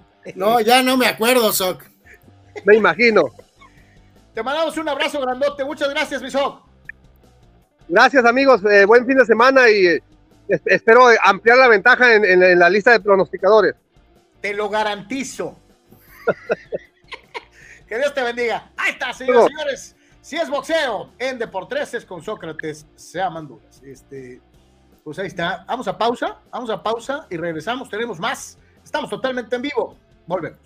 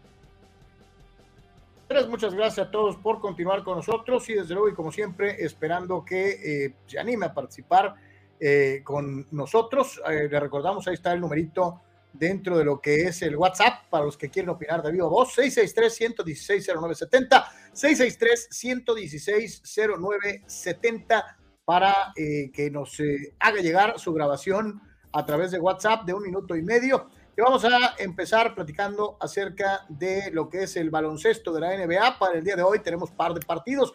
Para los que son aficionados de los Chicago Bulls desde la década de los 90, bueno, pues hoy le toca a su equipo. Pero también pues hay actividad para el equipo de los eh, eh, eh, Timberwolves de Minnesota en contra del Thunder. Anuar, van a estar buenos los partiditos de una u otra manera. Pues sí, supongo que, supongo que sí, Carlos, sobre todo este eh, vamos, a una dinámica eh, de, vamos a decir, de, rosters un poco más, hasta cierto punto jóvenes en el duelo entre Oklahoma y Minnesota, pero Minnesota estando en casa con Edwards y con Anthony Towns, pues se supone que deberían de dejar tendido al Thunder, ¿no? Pero pues eh, este equipo de Oklahoma ha demostrado que trae bastante firepower con estos muchachos jóvenes que tienen, entonces poquito en el aire, incluso eh, inclinándome porque a lo mejor Oklahoma podría avanzar en este partido del día de hoy y con esto eh, avanzar a los playoffs en el puesto 8 y de esa manera enfrentarse al primer sembrado de la conferencia del oeste que es Denver. En el este eh, van a jugar dos equipos que han sido decepcionantes durante toda la temporada. Lo platicamos, Chicago con amplia cantidad de estrellas, de nombres, también Miami tiene una situación muy similar. Miami es local, pero y a lo mejor los propios recursos eh, que mostró Chicago, Carlos, pues tal vez podrían darle la oportunidad. Me voy a ir con Miami, voy a darle el beneficio de la duda a Jimmy Butler ante uno de sus ex equipos para que eh, impulse a Miami a la victoria eh, cerrado en contra de Chicago. Así que. Oye, Miami es favorito en las casas de apuestas por cinco puntos, pero ya platicábamos el otro día. La realidad es que las líneas de Las Vegas han estado medio pachecas, especialmente en el básquetbol de la NBA, ¿no? Sí, sí, sí, sí. Eh, te digo aquí, reitero, hay entre Busevich y DeRozan y Levine y el propio Bocón Beverly eh, del lado de Miami con Adebayo, con lo que queda de Kyle Lowry eh, a Tyler Hero, a Jimmy Butler, o sea, hay amplios nombres, hay amplias estrellas, este, pero siento que a lo mejor Miami eh, va a encontrar la forma de sacar este juego súper cerrado. Y acá, digo, me estoy inclinando poquito por a lo mejor la sorpresa, Carlos, que a lo mejor Oklahoma pudiera eh, por ahí lograr el avance, ¿no? Yo sí me voy a ir con eh, los Timberwolves para ganarle al Thunder y creo, creo que con todo y todo Miami la va a hacer buena eh, y va a eliminar a los Bulls dentro de lo que es el playoff, la postemporada de la NBA. A lo mejor pues estoy regando este, porque me estoy yendo con los locales o con las lógicas y a la hora de la hora a lo mejor me carga el payaso, pero bueno, pues así las cosas. A mí no me gustaría ver, ¿sabes qué? El trabajo que ha hecho Pat Riley con Miami, eh, eh, díjole, ¿qué, ¿qué, desperdicio sería. Eh, o sea, hay que dejar bien claro, este equipo no está para ser campeón, ¿eh? O sea, sí se ha quedado corto de una u otra manera. Después de la temporada de la burbuja, creo que el equipo, lejos de, de fortalecerse o mejorar, se le ha diluido un poquito a Riley y, a la gente del hit, ¿no? Peor Chicago, Carlos. A ver, ahí estoy. Creo que ahí estoy. ¿Ahí me escuchas? Sí, adelante. Ah, ahí me escuchas. Sí. Y ahí está, una disculpa por el tema del internet. Este, eh, Chicago es peor, Carlos. O sea, si bien Riley ha intentado y ha hecho, creo que hacer ciertos malabares, pero Chicago, Chicago, eh, en esa larga búsqueda eh, del, dueño Reinsdorf, Carlos, de, volver a, a, oler un equipo, este, su único equipo contendiente desde que Jordan se fue en 1998, realmente fue en una de las campañas con aquel que mencionabas, con lesionado Rose, Carlos, que obviamente en ese momento que incluso eran favoritos por encima del hit de LeBron. Eh, las propias lesiones los acabaron explotando. Entonces, eh, imagínate, para el eh, famoso Reinsdorf, Carlos, este, siempre recordando aquella decisión de necesito romper al equipo para este, iniciar la reconstrucción. el, compa, lleva reconstruyendo desde el 98, bueno, desde el 99. estamos en 2023. Sí, ya llovió, ¿no? lo, que es una decisión, ¿no? O sea, eh, Moraleja, eh, obviamente, digo, eh, Jackson se quería ir, lo recordamos. Carnal, es preferible que te ganen por viejo a que le rompas al equipo y no vuelvas a ganar. o sea, el punto de aquella época, Carlos, es que Reinsdorf, un poquito mal influenciado por Jerry Krause, debieron de haberle dicho a Michael, ¿sabes qué, compa? Te doy del 30% de los Bulls, ¿no? o el 40% de los Bulls. Quédate, juega sin Phil Jackson, ¿no? Eh, oye, le hablamos a Doc Collins, el coach, este, otra vez.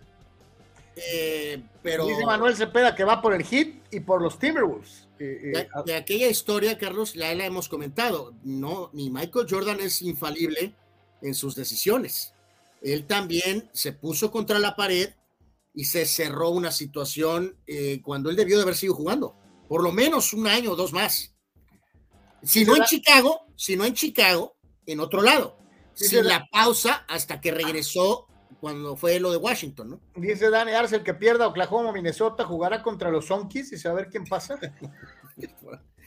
no contra los Sonkis, pero sí contra los Nuggets. Eduardo de San Diego dice, Chicago juega muy bonito básquetbol con un jugador como Curry u otro de ese nivel, podría regresar a las viejas glorias de los Bulls. ¿Cómo la ven? ¿Le falta a este equipo nomás un jugador? Yo creo que no. Pues es que, o sea, eh, este equipo está, es que de Rosen, Levine, Vucevic, Carlos, eh, Caruso como complemento, todos son jugadores, se supone que son jugadores top. O sea, el, backcourt de, de, Levine con, con eh, Rosen se supone que es uno de los mejores de toda la liga. Dice Dani Pérez Vega, ¿quién de los nuevos Lakers creen que pueda marcar a Joe Morant? Dice, yo no veo ni a Schroeder ni a Russell deteniéndolo y por eso va a ser una pesadilla para los Lakers. Creo que vamos a perder la serie en cinco o seis juegos, dice Dani, hablando de eh, el talento de Morant. No, pues eh, no creo que haya ninguna otra opción. A lo mejor el propio Reeves lo agarra en algún momento, Dani. Eh, pero si el pistolero está concentrado, pues va, no, va a ser difícil, ¿no? Para eso requerimos que el autoproclamado rey, Carlos, y sobre todo el, lesionado, este, pues hagan también su chamba, ¿no? tengan juegos de 25 puntos o más, ¿no? Este, pues sí, o sea, porque, por ejemplo, alguien dirá, este, ah, es que el cavernícola, eh, eh, este, el centro este que estaba antes en el Thunder, Carlos, no, debería de ser un duelo que Davis, Anthony Davis debería de dominar. Eh, entonces, pues sí, hay preocupación por Morant acá, pero también debería de haber acá. Ahora lo que te di, lo que dijiste es muy importante, ¿no? ¿Cuántos jugadores de sacrificio tienes para rolarlos contra Morant? ¿Cuántas faules tienes para poderle hacer una marcación perruna y repartir eh, los faules entre tres jugadores? Eso también puede eh, ser bueno, ¿eh? Sí, pero a ver, tranquilos con el Morant, Carlos. A ver, vamos, yo no estoy tan. Eh, vamos a ver, Dani está con más expectativas. Yo estoy un poquito más tranquilón con lo de Morant, ¿no? dice por acá, dice Marco, eh, saludos Marco Verdejo, gracias como siempre por estar con nosotros. Dice, ayer hice mi tarea, Carlos Januar, vi el highlight de Chicago. Si Levan y Rose y Rose y de Rosen están al 100 eh, eh, jugando, es otro Chicago. Hay un morro, Williams, que le da mucha dinámica. Pues sí, o sea, pero enfocándonos a, ellos dos, más lo que hace Busevich de centro y Caruso como especialista defensiva, más si ya sale de buenas el Bocón Beverly, Carlos, pues Chicago tiene un roster aparentemente sólido, ¿no? Dice ah, el propio Marco, dice, aguas con Oklahoma, son morros de pelea, le han ganado a varios equipos buenos y siempre dan guerra. Williams, número 8, excelente jugador, dice, aguas con el, Thunder. Sí, por, eso es eh, especialmente para el juego de hoy, ¿no? O sea, porque Minnesota a veces, eh, aún jugando en casa y a pesar de tener a Towns y a Edwards, yo creo que se supone que Gobert ya va a estar disponible, pero pues no, no ha funcionado lo de Gobert en Minnesota. Entonces, este, a veces son medio pecho fríos en Minnesota. Y ahí es donde entra esta hambre, esta dinámica que menciona Marco con el Thunder, ¿no? Para, para el juego de hoy, ¿no? Y vamos con dinámica NBA. Vea usted esta lista de extraordinarios basquetbolistas que han logrado el eh, el, nombramiento de jugador más valioso en eh, una final. Ervin Magic Johnson lo hizo tres veces, su aérea majestad el señor Jordan seis, LeBron James lleva cuatro, Tim Duncan lleva tres y el Shaq aglutinó tres totales. Y este es el lineup de jugadores con más MVPs ganados en finales de todos los tiempos. Es correcto, pues es un roster, eh, es una quinteta letal. Eh, es la realidad de las cosas. Serían casi, casi invencibles, hermano.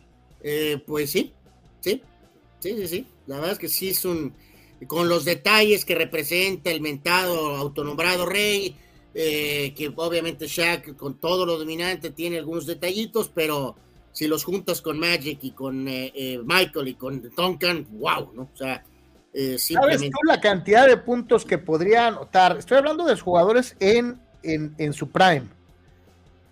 Si Magic hubiera tenido a Michael y a LeBron para darles juego, ¿sabes la cantidad de puntos que hubieran metido? No, no, pues yo creo que andaría con, sabrá Dios, no sé, 16, 17 asistencias o 20 por juego, sabrá Dios, ¿no? Fácil. Y ese, ese frontcourt, eh, Duncan O'Neill, hijo de la. Eh, igual mencionar, Carlos, nada más, eh, no sé si lo tengas ahí a la mano, si quieres, podrás poner un segundito otra vez el gráfico de, de, de, los, de los juegos del básquet. nada más para, ahorita, ahorita, te lo, ahorita te lo pongo. Nada más para ahorita reafirmar lo de, lo de, lo de mañana, ¿no? Pero sí está, está muy curioso ese, ese grafiquito que pusimos ahí, ¿no? Habla de los, ahora sí que de pesos pesados, ¿no? Digo, ahora sí que. Yo te digo, imagínate, o sea, eh, eh, aquel Magic con, con Cooper, con, con, Scott, con, con eh, Worthy, imagínate surtiendo de balones a LeBron y a, y a Jordan. O sea, no te la acabarías de puntos. O sea. No, no, y digo, o sea, este Karim corría bien la duela, Carlos, pero Shaq en su mero momento, con esa capacidad atlética, imagínate también cuántos pases habría recibido de, Magic, ¿no? En transición. Eh, nada más reafirmar, ¿no? Que entonces los juegos son los de hoy, ¿no? Los de el de, el de Chicago, eh, Miami, buen partidito, hay que echarle ojo a las cuatro, ¿no? Y a las seis y media Minnesota recibe al Thunder. Y entonces para mañana eh, ya en actividad de los playoffs, no del play-in.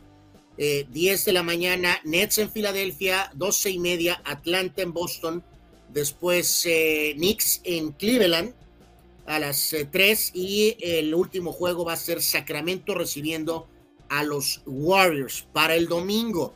Al mediodía, primer juego en casa de los Grizzlies, 12 del mediodía, Memphis contra Lakers, Milwaukee contra el que gane hoy de Chicago y Miami a las dos y media el domingo. Luego Durant contra Westbrook, Soles en casa ante Clippers a las 5 y a las siete y media. El primer sembrado Denver va a jugar contra el que salga de hoy de Minnesota y Oklahoma, ¿no? Así que ahí están los horarios y partidos para hoy, mañana y domingo, ¿no?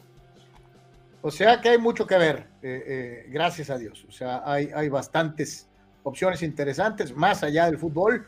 Eh, tenemos base, tenemos el básquet en su momento más importante, así que bien vale la pena eh, eh, sentarse frente a la televisión, agarrar la comida favorita y, divertirse como un pollo viendo básquetbol, sobre todo que está en su etapa más, más importante.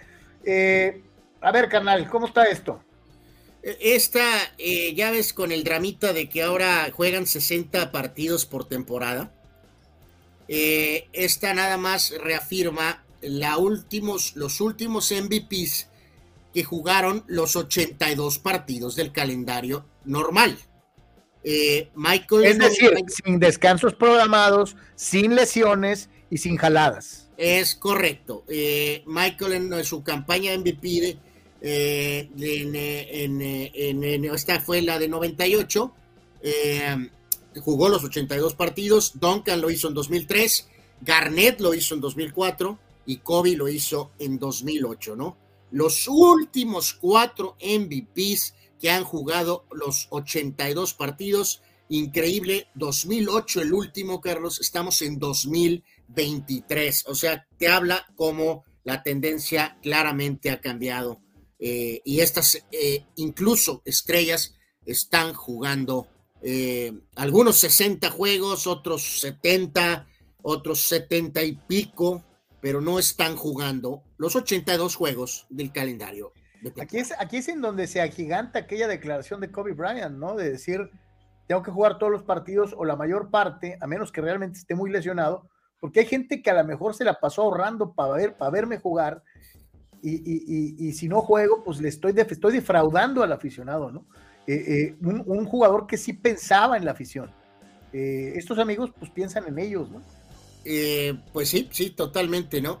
Y obviamente aquí comentar brevemente, Carlos, lo de Dallas, ¿no? Que sí les echaron una multa de 750 mil dólares porque el, dueño se le ocurrió tirar el juego de Chicago, uno de los últimos juegos de la temporada. Ah, no, es, platicado, ¿no? es vergonzoso y lo, lo multan con 750 mil dólares. Yo te digo algo, Hace rato en mi Twitter me decían, ah, pues no, es que es muy poquito para un millonario como él. Vale gorro. Aquí lo que importa es el escarnio público. ¿Cómo tiras un partido a ojos de todo el mundo, Anuar? Sí, sí no, recuerdo este, que el propio entrenador, el coach Jason Kidd, de plano, él dijo a mí ni me miren, esto fue una decisión de arriba. Eh, había alguna conexión en ese juego en particular, como algún tributo al país de, de Doncic, Eslovenia y por eso jugó el primer cuarto. Todo esto en un esquema asqueroso de Dallas, tratando de entrar a la lotería del draft, porque hay un gran prospecto, Víctor eh, eh, un muchacho francés que parece que es un, es un, este, es un prospecto eh, generacional. entonces quería entrar ahí, pero o sea, te habla de cómo alguien tan inteligente como Cuban Luego también, por muy inteligente que seas, acabas metiendo las cuatro, ¿no? O sea, increíble. Eh, eh, porque para aquellos que hablan del amaño de partidos, esto es un dueño dejándose perder, como dice Fidel, adrede. Sí, sí, sí, fue terrible, ¿no? Entonces, de hecho, pudo ser peor, Carlos. Pudo ser más lana, le pudieron haber quitado algunas cosas. O sea, si entiendes, pudo ser peor, ¿eh? Pudo ser peor, porque fue, este, eh, es ridículo lo que ordenó el dueño de los Mavericks de Dallas como quien dice, literalmente buscando perder el juego con Chicago, ¿no? Saludos al buen Víctor Murphy que nos sigue en San Diego. Saludos, mi querido Vic. Eh, dice Abraham Mesa, Thomas Malone Kobe, Karim y Durant. Quizá este equipo le daría batalla a aquel. Hablando de Isaiah, Malone, o sea, Isaiah y Kobe de guardias. Ajá, Durant, Malone y, y Karim. Durant pues, de sí. tres, Malone de cuatro, no, perdón, sí, Malone de cuatro y Karim de cinco. Sí, ahí, ahí lo, lo, lo, lo curioso es eh, eso, ¿no? Este, o sea, también ahí hay bastantes MVPs de, de finales, también. Yo te voy a decir una cosa, eh, eh, ahí, el, ahí el que queda corto es Malone. Es el único detalle, es el único que no fue campeón. nos vamos ahí mucho, por ejemplo, con la fortaleza física de Shaq, pero Karim en su momento llegó a ser muy buen pasador y, aparte, digo, ¿cómo paras el mendigo gancho? Eh, eh, podrá ser muy fuerte Shaq, pero, o sea, estaría muy bueno, hubiera estado muy, muy bueno. Marco Verdejo dice, esos sí estaban comprometidos con la chamba, por eso son superestrellas. Jordan, malo del estómago. Kobe con el tendón de Aquiles mal, tiró dos tiros libres y regresó la siguiente temporada para meter 61 puntos. Solamente por citar algunos ejemplos. ¿no? Sí, sí, sí, sí. Que la, la excusa de Lebron, este, eh, eh, al- sobre todo en los años eh, recientes, Carlos, es, es eh, que lo de la edad, ¿no? O sea, maneja lo de la edad como, como una especie de escudo, pues, ¿no? Eduardo de San Diego, la directiva de Cruz Azul son el Jerry Krause y Ransdorf, y Ransdorf de los Bulls, con eso de la reconstrucción.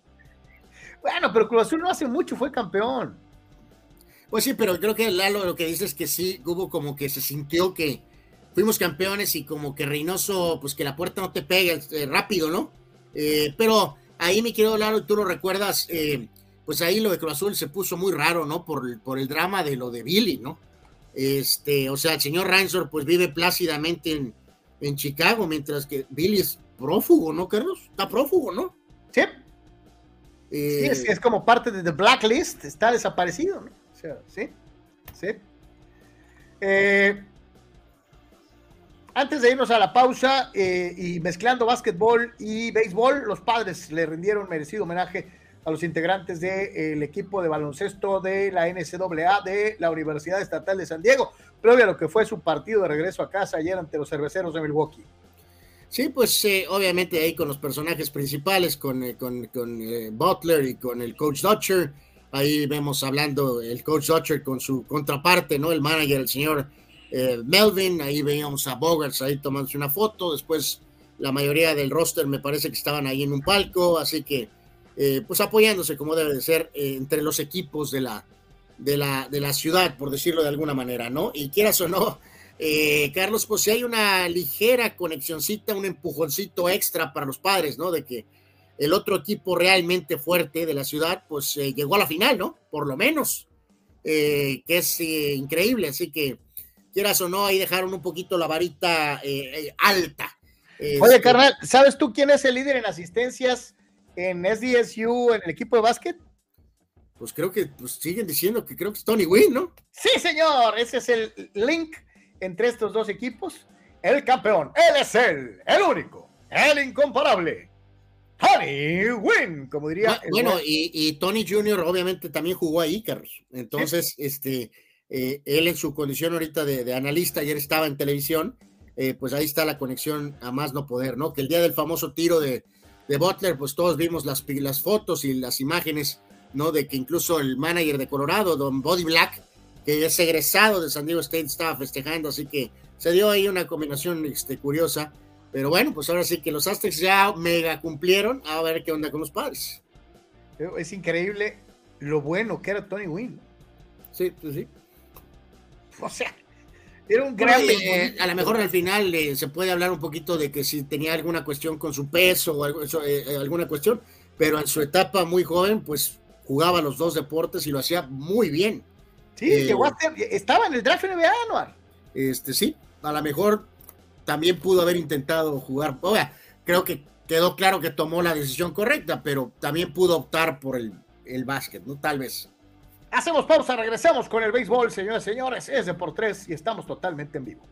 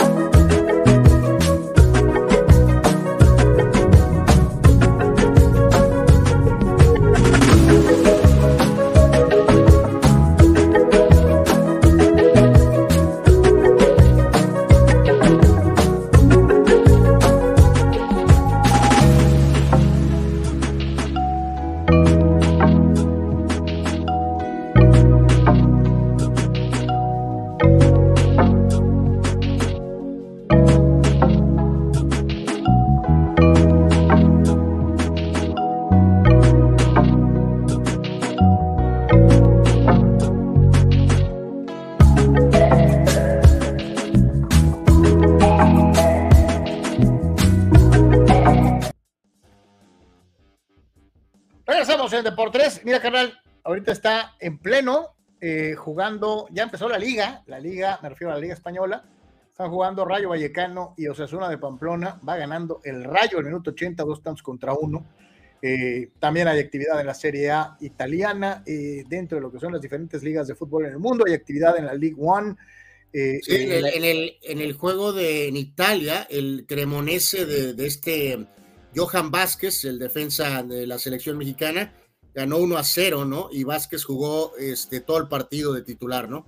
Así que eh, el cremonese eh, que está tratando de, eh, pues no sé, pues de hacer el milagro, pero se ve en chino para, para, este, para poder salvarse, ¿no? Porque están ahorita, ¿cuándo? Están cuatro puntos atrás, todavía quedan, tal vez, todavía. no, perdón, siete puntos están atrás del, del, lugar 17, ¿no? Pero bueno, han ganado dos partidos seguidos y hoy jugó Vázquez y lo hizo, este, reitero, de titular y todo el partido.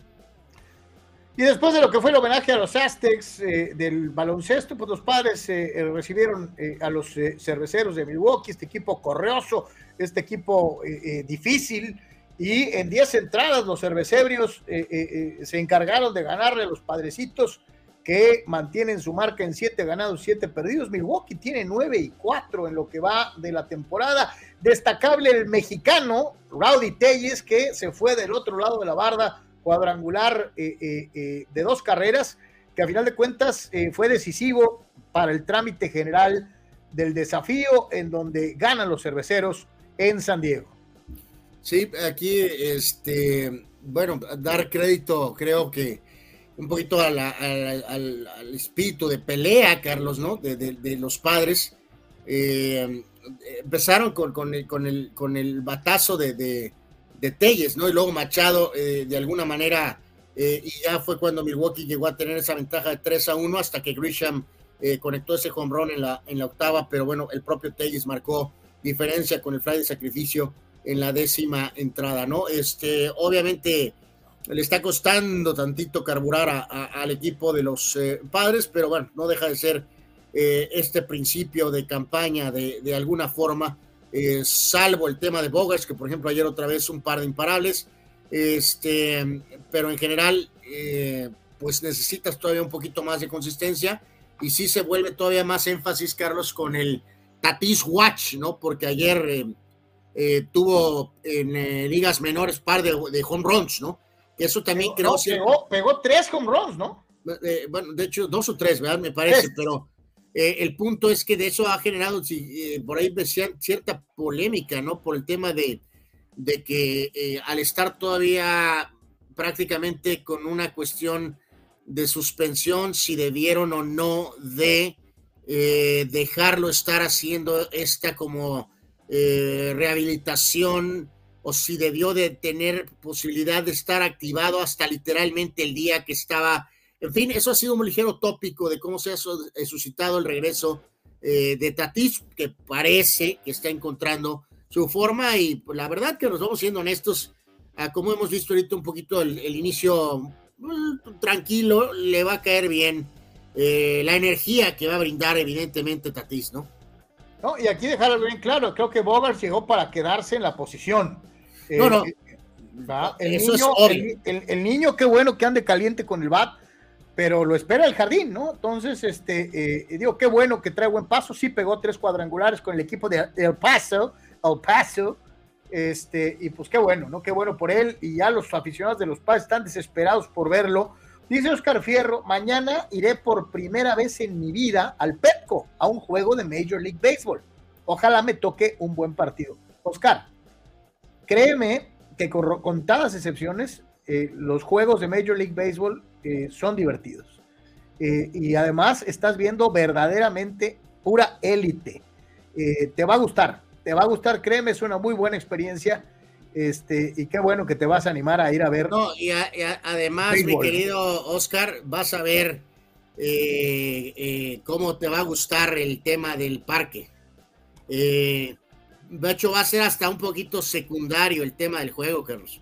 Sí, eh, claro, claro. sí, sí, por lo que nos Volvemos a, a, a, la experiencia, ¿no? Absolutamente. O sea, el parque es increíble y, lo vas a palpar inmediatamente, ¿no? De que, ah, caray, esto es un lugar así diferente, pues, o sea, así que vas a, vas a pasarla muy bien. Eh, Dice Dani Pérez Vega, yo ya estoy desesperado con el pobre bateo de este equipo. El lineup debe castigar a los pitchers como el de ayer. Si no espero que, que, el día 20 regrese el niño y se resuelva todo a la ofensiva, dice el buen Dani. No, no, dije que iba a ayudar, no que iba a resolver todo. Este, tentativamente el juego del día 20, Carlos, es en, es en Arizona, ¿no? Están los padres en Arizona. Dice eh, Chavas Arate, que pues, Carlitos, como que Tatis anda caliente? Dice, dice, nos van a bloquear o andas peleando por el trofeo del Guarro 2023. El premio ya le pertenece a Anuar. Eh, oh no, my God. Ya, le, este ya le toca, yo creo que a Carlos este, eh, anda caliente con la majagua, la majagua caliente del niño. Pero bueno, dice Giovanni Alcaraz, la última vez que fui a Petco fue un juego San Diego contra San Francisco, pero ve cuándo. Barry Bonds a un cuadrangular de romper el récord. Dice, no lo hizo, fue hasta el día siguiente. Digo, ahorita el único escenario que ahorita, Carlos, a lo que Oscar planteaba de, estar en el Petco, es un poquito lo único que podría medio arruinar la experiencia si le pasa algo como lo que pasó en el juego de los Yankees de ayer. Eh, es que fuera una paliza eh, al equipo local en el primer inning.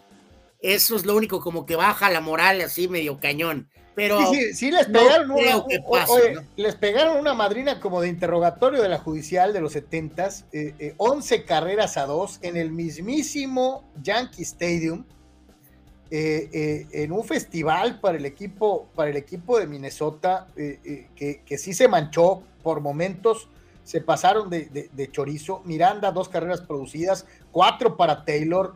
Anotaron, anotaron nueve, Carlos, en la primera entrada. Iba 9-0 el juego. Sí, fue una madrina. O sea, yo estaba observando y pues se acabó. concluyó el primer inning y partí de partí y nunca volví, Carlos, al juego. Eh, por televisión. Sabía que el partido se había terminado. Ah, pero, no recuerdas al mago Septién cuando decía, y recuerda, chamaco, que eh, en el béisbol ninguna desventaja puede ser definitiva. Eh, es correcto, pero ayer sí sentí que se había acabado el partido eh, y estaba en lo correcto. Al pobre pichercito, Carlos, el pobre Brito, había lanzado bien, había relativamente lanzado bien, de hecho llegó con un par de victorias. Le vi, le vi su carita, Carlos, y, eh, fue de esos momentos que pierdes el control, ¿no? O sea, dos tercios, abrito, seis hits, siete carreras y una base en 34 lanzamientos. O sea, lo roquearon al pobre Brito. Y luego entró el relevo estelar de Brewer. Brewer eh, al menos intentó dar innings, tres y un tercio, cinco hits, cuatro carreras, dos bases y le dieron tres palos a el señor Brewer. En pocas palabras fue terrible. Y dice precisamente Abraham Mesa, ¿no? Ayer mis Yankees fueron masacrados en el primer inning. Boone y sus petardas formas de dirigir.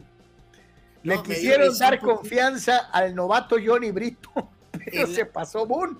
Estos juegos pueden empezar en septiembre, dice Abraham. Eh, me dio risa poquito porque, digo, sí alcancé a ponerle tantito el segundo inning y ya, este, inmediatamente la gente de Nueva York estaba narrando en tele, eh, estaba de analista eh, Polo Neal, Carlos, y estaban en el segundo inning con el score 9 a 0, con las anécdotas de el número del día que retiraron el número de Polo Neal, la, chica que es la reportera de, los partidos de los Yankees, se había subido en la, como la, que es la podadora eh, para el césped. De eso estaban hablando. En el segundo inning. Porque el partido iba 9 a 0. Y los que andan imparables son las mantarrayas. Ah, por cierto, entre los bombazos, Carlos, eh, uno de ellos fue del simpático Carlos Correa, que eh, luce bastante sano para un jugador que recordemos San Francisco y después los Mets eh, pues literalmente lo votaron, ¿se acuerdan? Sí, sí, sí, sí. 13 ganados seguidos, empatan la marca de 13 y 0. Eh, este equipo de las mantarrayas de Tampa Bay, eh, que eh, estaba, pues, este, simple que sigue estando total y absolutamente imparable. Eh, eh, simple y sencillamente lo ha hecho todo de maravilla. La única racha que corresponde y que prevalece y es superior es la de 20 ganados, 0 perdidos del equipo de los San Luis Maroons en 1884 en el béisbol semiprofesional de la Union Association en los Estados Unidos. 20-0, o sea, les quedan 7 todavía para alcanzar a los Maroons, Anuar. Sí, yo creo que eh, ya lo dijimos claramente. Eh, el inicio de rivales fue muy eh, contra novenas muy débiles, Carlos. O sea, está muy claro, correcto. Detroit, Washington y Oakland. Pero ahora le recetaste cuatro a los Red Sox, que, ok, no es la mejor versión de Boston, pero no deja de ser evidentemente una organización que tiene un payroll alto. Eh, en este caso, eh, no hay eh, una situación en que, lo hemos visto aquí en el propio Liga Mexicana, por decir, Carlos, cuando los Toros de Tijuana, un equipo triunfador, pierden contra, no sé, los chapulines de, no sé, de donde quieras. O sea, no es normal en el béisbol ante aún equipos débiles ganar 13 juegos y no perder. No es normal. O sea, lo que quiero decir con esto es que no se puede menospreciar esto, Carlos, que porque jugaron contra rivales débiles al principio. Igualaron la marca de los Bravos de Atlanta de 1982 y de los cerveceros de Milwaukee de 1987, que también habían tenido inicios de 13 ganados y 0 perdidos. Así que, Digo, pues, eh, eh, eh, en, los números varían por lugar, Carlos. En teoría, se supone que Boston trae un payroll mucho menor al de épocas pasadas. Supuestamente la lista que estoy observando ahorita trae un payroll Boston de 134 millones, ¿no? bueno, varían los números. Voy a dejarlo en los totales, ¿no? 177. Con esos 177, supuestamente Boston está en el lugar 14 en payroll. El único detalle es que Tampa es 28 de 30, con 73 eh? millones. O sea, a lo mejor esto te habla de un equipo en el que no pesa tanto el dinero, sino el talento. El mexicano Randy Arozarena, eh, cuatro turnos, un hit, una carrera producida, una carrera anotada no, no, y quieras o no, Carlos, se han adoptado hasta cierto punto en algunos momentos su festejo y, o sea, sí se ha vuelto una, este, un símbolo, eh, eh, Randy, eh, del equipo ganador de Tampa, ¿no? Dice Juan, imagínense lo que harían los Rays con Varo. Pues sí. O, o sea, este es un monibalazo brutal. Lo único que falta, literalmente, Carlos, es ganar. Ganar. Dale Pérez Vega dice, los Rays van contra un equipo más difícil como es Toronto por el récord, pero les va a lanzar Berrios, que empezó su terrible su temporada con un porcentaje de carreras limpias permitidas de 11, ¿no? Eh, dice Juan... O sea, de acuerdo, a lo mejor pueden perder hoy, Carlos, ¿no? Pero eso no demerita el que ganes 13 partidos, ¿no? Juan dice, próxima semana Race contra Astros, va a ser su primera prueba, ¿no? Pues la prueba es todo, es día a día. no, yo creo que desde hoy con Toronto es, eh, es ya es supuestamente algo más. Tito Rodríguez, hubieran llevado un topper a los, a los, a los Yankees, dice, les dieron hasta para llevar. Dice Abraham, a Rosalena jugando a nivel MVP. Está en su momento, ¿no? No y lo más importante ahí, Abraham, que fue que Carlos de esa cuestión como anecdótica, ¿no? De, ah, sí, Randy Rosarena de Tampa, ¿no? Ahí a la par con Manny Margot, ¿no? Eh, ah, sí, el que tuvo aquellas playoffs, ¿no? Maravillosos. El Clásico Mundial lo puso en una vitrina diferente. Ahora ya de veras está mucho más, con mayor atención eh, a Rosarena. Sea, mm, Hablando de esta situación, precisamente jugadores MVP, ¿cómo califica Major League Baseball a través de diferentes, eh, mm, vamos a decirlo así, de sus expertos? El inicio de algunas de las grandes figuras dentro de Major League Baseball Eh, eh, no, no, no, pues esto es en percepción, Carlos, no, no es tanto el inicio. Y es una lista mafufa, ¿no? O sea, según esto, eh, ellos, estos amigos, esta es su lista de los mejores peloteros del béisbol, ahorita, punto. Ah. En la cual ponen al señor Juan Soto, en el lugar que me parece seis, ¿no? y, no aparece Manny Machado en la lista. no hay Machado, pero sí hay Soto y hay Tatis. Eso no lo puedo comprender. Eh, mantienen a Trout en primero y Otani en cuarto. Ok, ajá. Así le pondremos. Jacob lesionado de Groom, a pesar de ser un pitcher increíble, Carlos, con sus dudas, no lo puedes poner dos, ¿no? Sí, no, no, no. Eh, eh, y reitero, pues una lista en la que, en la que no admitas lo que pesa el androide, eh, sinceramente creo que está mal, ¿no? Este, debes de poner al androide y corrígeme si estoy mal, no ponen al juez, ¿no? Curioso, pues, pues lo ponen en la foto, pero pues no está en la lista. Su consuelo fue estar en la foto del gráfico. lo, lo, cual es una babosada, porque estamos hablando del último MVP. Correcto, sí, está muy mafufa esa lista. Vamos siendo. Alguien fumó algo y luego hizo el gráfico. algo así. Eh, siendo total y absolutamente eh, sincero eh, dentro de estas circunstancias. Señores, esta está buena de Abraham Carlos. Mike Lillard Trout. El Han Solo de Anaheim. No, bueno, pues que ahí tiene Otani. Tiene más compañía, Abraham. Trout. Sí. Que Lillard. Sí, sí, el pobre llanero solitario está.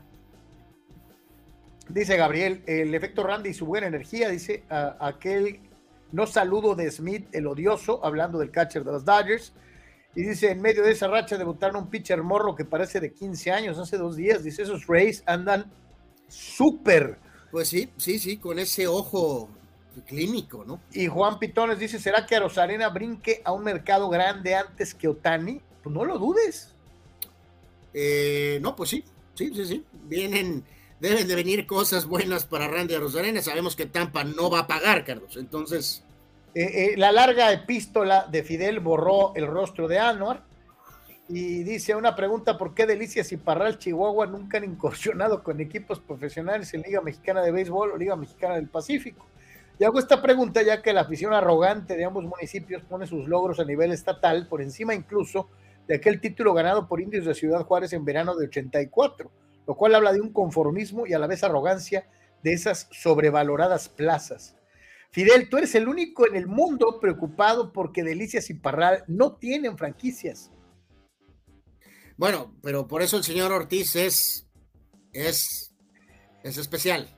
Eh, hemos tocado este tema en la periferia, ¿no? Que pues ellos en, en esa zona y en algunas otras del país, pues, ¿te acuerdas cuando a veces se echa la carrilla un poquito a nuestros buenos amigos regios, Carlos, con que Planeta Monterrey, pues también allá, allá también ellos viven en sus, eh, pues sí, con sus costumbres, ¿no? Eh, deportivas. Eh, y, están como un poquito como separados, ¿no? Del resto de, del resto del, del país. Dice Víctor Murphy, saca, o sea, para el amigo que se fumó la semillona y que hizo el, gráfico. ¿Qué pasó, Víctor? Eh, dice Juan Pitones, what if si Bonds hubiera ganado un título con Piratas y otro con Giants, ¿estaría más cerca de Ruth o simplemente se despegaría más del tercer lugar all time? Bueno, por supuesto que hubiera ayudado muchísimo, ¿no? Eh, o sea, por supuesto que ayudaría muchísimo que hubiera sido campeón por lo menos una vez con Piratas, previo a la era anabólica, Carlos, amigos, y luego eh, si hubiera ganado en el Rally Monkey, aunque hubiera habido algunas quejas. Eh, no, no, pero aquí también hay que dejar algo bien claro. Ruth ganó series mundiales en los dos en, en dos de, en de los equipos que estuvo, ¿no? Eh, lo hizo. No, no, no, no, por eso. Lo, hizo con, con, con los Yankees. O sea, este, nadie, nadie discute eso, pero ayudaría al legado, por supuesto, de Bonds si hubiera sido campeón eh, y, más, hacerlo con dos equipos diferentes hubiera ayudado mucho. Dani Pérez Vega, incluso no sé cómo lo vean ustedes, pero para mí Trout ha bajado ligeramente su nivel desde la llegada de Otani. Yo creo que le pesa tenerlo en su equipo. Yo no, mi querido Dani, yo creo que al contrario es la edad. pues entre la edad y poquito de lesiones, ¿no? Pero sí, este, creo que Dani tienes razón. O sea, ha venido ligeramente un descenso de Trout. y obviamente Otani ha sido, eh, Carlos, eh, amigos, mucho más de lo que pensamos, mucho más de lo que pensamos todos. Ahora, te, voy a decir, te voy a decir una cosa, acuérdate, cuando nos dijeron que venía Ichiro, también hablaron de una maravilla. No, no, por eso, pero es que este compa iba, a pichar y a batear, Carlos. y el tipo se encargó de demostrarnos que sí era una, una maravilla. Cuando trajeron a Hideki Matsui dijeron que era también fuera de serie. Y tal vez no, no fue un fuera de serie, pero fue un sólido estrella de Major League Baseball. Bueno, pues sí, pero Hideki Irabu fue un Es lo que te iba a decir. Ha habido otros peloteros japoneses que han llegado también como lo máximo. No, no, por eso, Carlos, pero en el mejor de los escenarios, ¿tú pensaste que Otani iba a hacer esto? ¿Iba a ser uno de los mejores pitchers y al mismo tiempo uno de los mejores bateadores? O sea, yo, pensé que podía ser tal vez productivo, pero no literalmente en, top 5 en las dos categorías, Carlos. Yo pensé que le iban a decir, decídete por una de las dos. Eh, yo también. Yo también. Por eso somos partículas en el universo. Eh, de acuerdo. Este, Marco Verdejo, honor a Rosarena, agradecido con México y de y da gran gala de su buen nivel y ayuda a tener a México en buen ranking del béisbol mundial, dice bien por el morro. Y eh, no se puede quedar con las ganas eh, el buen. Ay, ¿dónde está? Ah, Gabriel Ortega. no, ¿dónde está? Ay, ya se me perdió pero me decía, me decía alguien por aquí que eh, lo dijera, que, lo dijera con, con, entusiasmo. El mexicano, Randy a los Arenas. Sí, señor, es mexicano. Ahí está su carta de naturalización. Es mexicano. Aunque le salga el DC. Eh, dice Gerardo Atlista López, en Tlaxcala tampoco hay equipo, en Mulegé tampoco. Dice, me lleva. Mario Cuevas, hermanos, llame qué contrato pudieran agarrar Urias con los Dodgers cuando venga su renovación. Si gana más de 20 juegos, va a ser un contratasasasas. No, no, no, pues vamos, eh, eh, eh pregunta quién. Mario. Mario, pues digo, nada más ahorita aquí así a, tope de, en promedio, ¿no? Si los veteranos, Scherzer de 37 está ganando 43, de Grum 34 con lesiones 36, Paul 36, eh, Strasbourg, que no ha podido jugar prácticamente desde la Serie Mundial 35. David Price, eh, David Price agarró aquel contrato que le daban 32, o sea, y Chris Sale 30. A lo que voy aquí, me voy a ir más como promedio, Mario.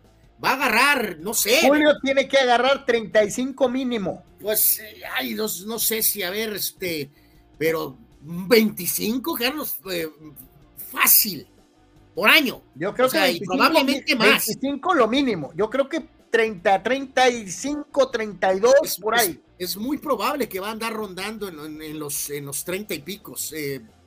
Chava Zárate, el gran petardo japonés fue Hideki Irabu, se la pasaba comiendo pizza y sushi en la Gran Manzana. Eh, dice Víctor, va a andar alrededor de los 300 millones, según comentó Scott Boras para Urias. Eh, pues sí, o sea, entonces, ¿qué será? Como de un 30, por esto te digo, entre que 25, 30 por ahí o algo, pero o sea, pues le va a caer un billete cañón, ¿no? Atlista López, próximamente Quiñones será mexicano y nos sacará las papas del horno.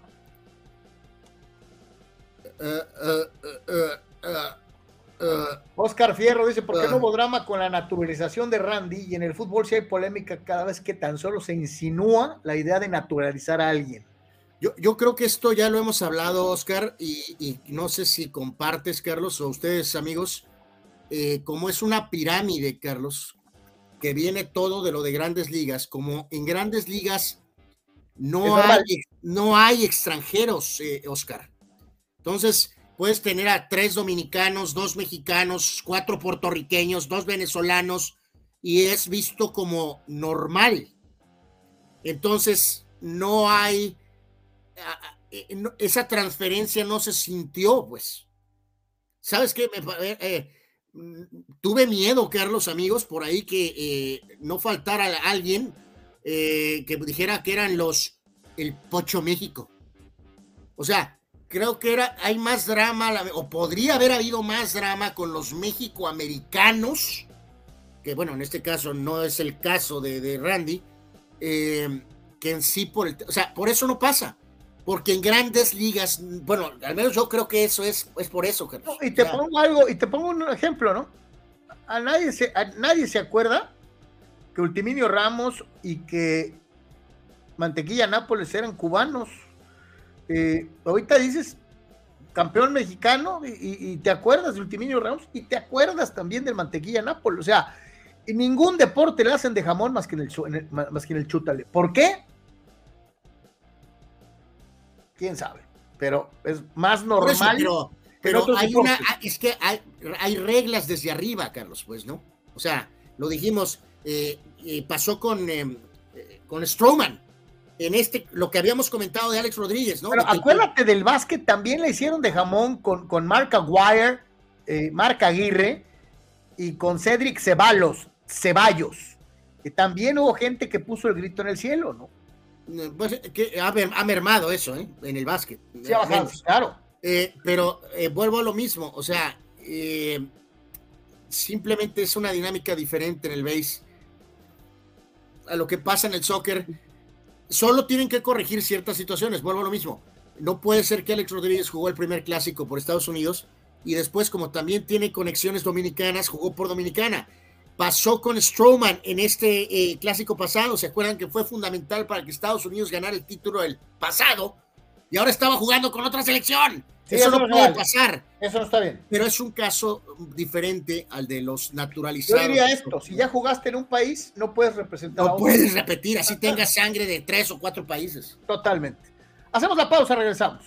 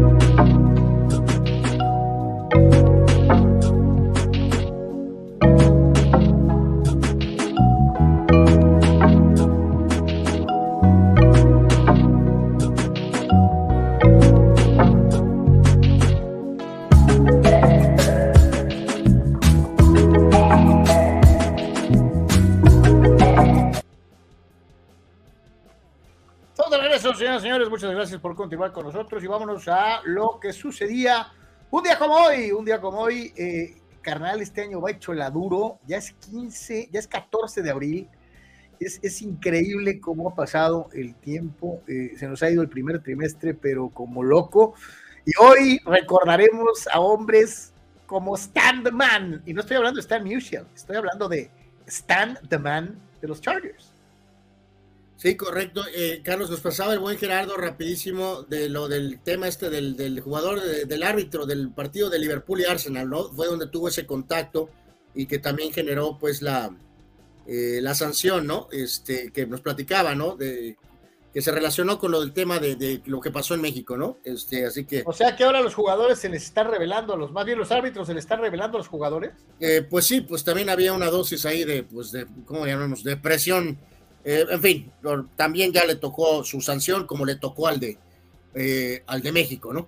Eh, en el, un día como hoy, 14 de abril, cumpleaños el Santos de Brasil, que es el equipo de Pelé, básicamente, fue fundado en esta fecha en 1912. en algún momento, Anuar, y con toda la gran importancia del Real Madrid ganando Champions, este, llegó a ser considerado el mejor equipo del mundo, ¿eh? Eh, sí, totalmente, ¿no? También hay conexión con el propio Neymar de alguna manera, este, así que el Santos de Brasil cumple años en esta fecha. Eh, el, un, eh, un, degenerado apostador, Carlos. Eh, ahí vas, ahí vas. Habla de su carrera de pelotero, hombre. bueno, el señor Pete Rose nació en esta fecha en 1941. el máximo líder de hits de todos los tiempos, 17 veces al juego de estrellas, obviamente fundamental con los rojos, con los Phillies, lamentablemente fue expulsado del béisbol por ser un degenerado apostador, ¿no? Eh, no le des tanta importancia a eso. Recuérdalo en el diamante, por favor. Eh, bueno, cuando eres un degenerado apostador y te expulsan del béisbol es una cosa bastante seria. Eh, cumpleaños también hoy, gran jugadora de básquetbol, una de las mejores de la historia, Cynthia Cooper. Ella nació en 1963. Ella es parte fundamental de los primeros años de la WNBA con aquel equipo de Houston, donde hacía dupla con Sheryl Subs eh, qué tremenda jugadora era Cynthia Cooper. Eh, boxeador que creo que un hombre que en algún momento pensamos que era para más, Carlos, pero eh, no sucedió. ¿Te acuerdas de Michael Nunn? él nació en esta fecha en 63. Pero más o menos de la época también de otro que llegaba a ser también como junto con Non considerado como un potencial libra por libra, como el caso de el halcón eh, eh, precisamente dentro de lo que fue esta situación, Julian Jackson, ¿no? Y los dos se quedaron cortos.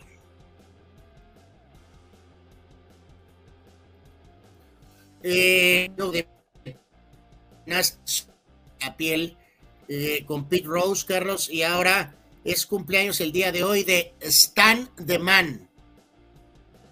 muchos hablan de que Fouts era mejor, de que Philip Rivers es mejor, que eh, el actual es mejor, pero el único que puede decir que llevó a los Chargers a un Super Bowl es Stan Humphries. Y eh, era un buen tipo, a mí me tocó entrevistarlo múltiples ocasiones. Eh, aguantaba guamazos Anuar como pocos, ¿eh? Yep. Sí, sí, sí. Darle crédito totalmente, ¿no? Este. es... qué? Era como que un coreback muy algunos dirán a, los estándares de esta época que, tiraba poco, pero tiraba bien. Eh, eh, yo te lo digo, creo que no le han dado el reconocimiento real que merecería en San Diego. ¿eh? Sí, probablemente, probablemente esto es correcto, ¿no? Stan Humphries nació en esta fecha, 14 de abril, pero de 1965. El señor Justicia, Don David Justice, qué pelotero, con Atlanta, con los propios Yankees y incluso en la parte final con Oakland en el famoso tiempo de Moneyball. Eh, David Justice nació en esta fecha en 1966. Cumpleaños el mismo, eh, en el mismo año, o nació el mismo año, el profesor Greg Maddox. O sea, David Justice y Greg Maddox cumplen años, o sea, nacieron el, el mismo año, el 14 de abril, ¿no? Eh, tremendo. los lanzadores favoritos de Manny. Es correcto, y un legendario pitcher, el gran profesor. Nicola Berti, tremendo jugador de los 80s, principios 90 de el Inter y de la selección de Italia. Eh, gran jugador, Nicola Berti, mediocampista, alto, de gran físico. Brad Osmos, también eh, te tocó de, alguna forma seguirlo, Carlos. Eh, con Brad Osmos hice como 800 caravanas de los padres. Este, muy cotorro, buena persona y era un buen catcher, ¿eh? Totalmente, tuvo una buena carrera también ya este, en acción como manager Brad Osmos nació el 14 de abril del 69, nacido en el 70, gran pitcher también con Atlanta, aunque de repente se esfumó, se fue, se fue y se fue. El gran Steve Avery, que era el cuarto pitcher de la rotación de los Bravos, eh, con eh, Smalls y Glavin y Maddox y Steve Avery. De hecho, Steve Avery estaba antes que llegara Greg Maddox eh, y era letal, Carlos, en sus años, vamos a decir, prime con los Bravos, pero de repente, como lo hemos comentado, eh, se va, se le va un atleta y este fue que de repente desapareció y dejó de ser tan importante como los otros tres, ¿no? Pero, pero por un par de años, de dos a tres años, no le pedía nada a Smalls ni tampoco a Glavin. Steve Avery, pitcher zurdo, eh, este, pintaba para mucho más. El gran Miguel Calero, en paz descanse, nació en esta fecha, pero del 71, lamentablemente falleció en 2000 12. El eh, arquero este sí es top 3 de arqueros extranjeros en México, ¿eh? Top 3, o sea que es Miguel Marín, Héctor Miguel Celada y Calero. Probablemente. Eh, yo diría que top 5 probablemente sería más correcto, pero marcó una época Calero, no cabe la menor duda, este, eh, una, una, tragedia, no su pérdida tan joven. El gran defensor argentino, Roberto Ayala, nació en 73, eh, actor, Carlos, buen actor, me cae bien, el señor Adrian Brody, nació en el 73, el actor del pianista, y sobre todo recientemente hizo una gran versión de Pat Riley en la serie de los Lakers. La verdad, se voló la ya, ya quiero ver la segunda temporada, maldita sea. Totalmente de acuerdo. Eh, un buen mediocampista, pero inolvidable por su nombre, más bien por su apellido. Andrés Guglimien Pietro. ¿Cómo se me va a olvidar alguien con ese apellido? Era un buen jugador, pero más recordado por su apellido. Eh, icónico como peleador, Carlos, aunque también ha extendido hasta pelear a los 800 años, don Anderson Silva. Que hasta peleó eh, con Chavecito. Pues bueno, una leyenda en UFC, ¿no? Eh, ya lo del boxeo, pues es extra, ¿no? pitcher relevista con varios equipos, Kyle Farnsworth nació en 76, actriz de Buffy the Vampire Slayer, la serie de la WB, la señora Sarah Michelle Gellar. Guapísima. Todavía muy bella. En 1977. También jugó con los Chargers, el receptor Eric Parker, nació en 79. Defensor del Madrid en algún tiempo, en la época galáctica, Raúl Bravo, nació en 81. Esquinero en la NFL con los Browns y luego con los Steelers, Joe Hayden, nació en 89. El Gallo Estrada, boxeador, Carlos, nació en esta fecha en 1990. De los más sólidos y de los mejores hoy en día.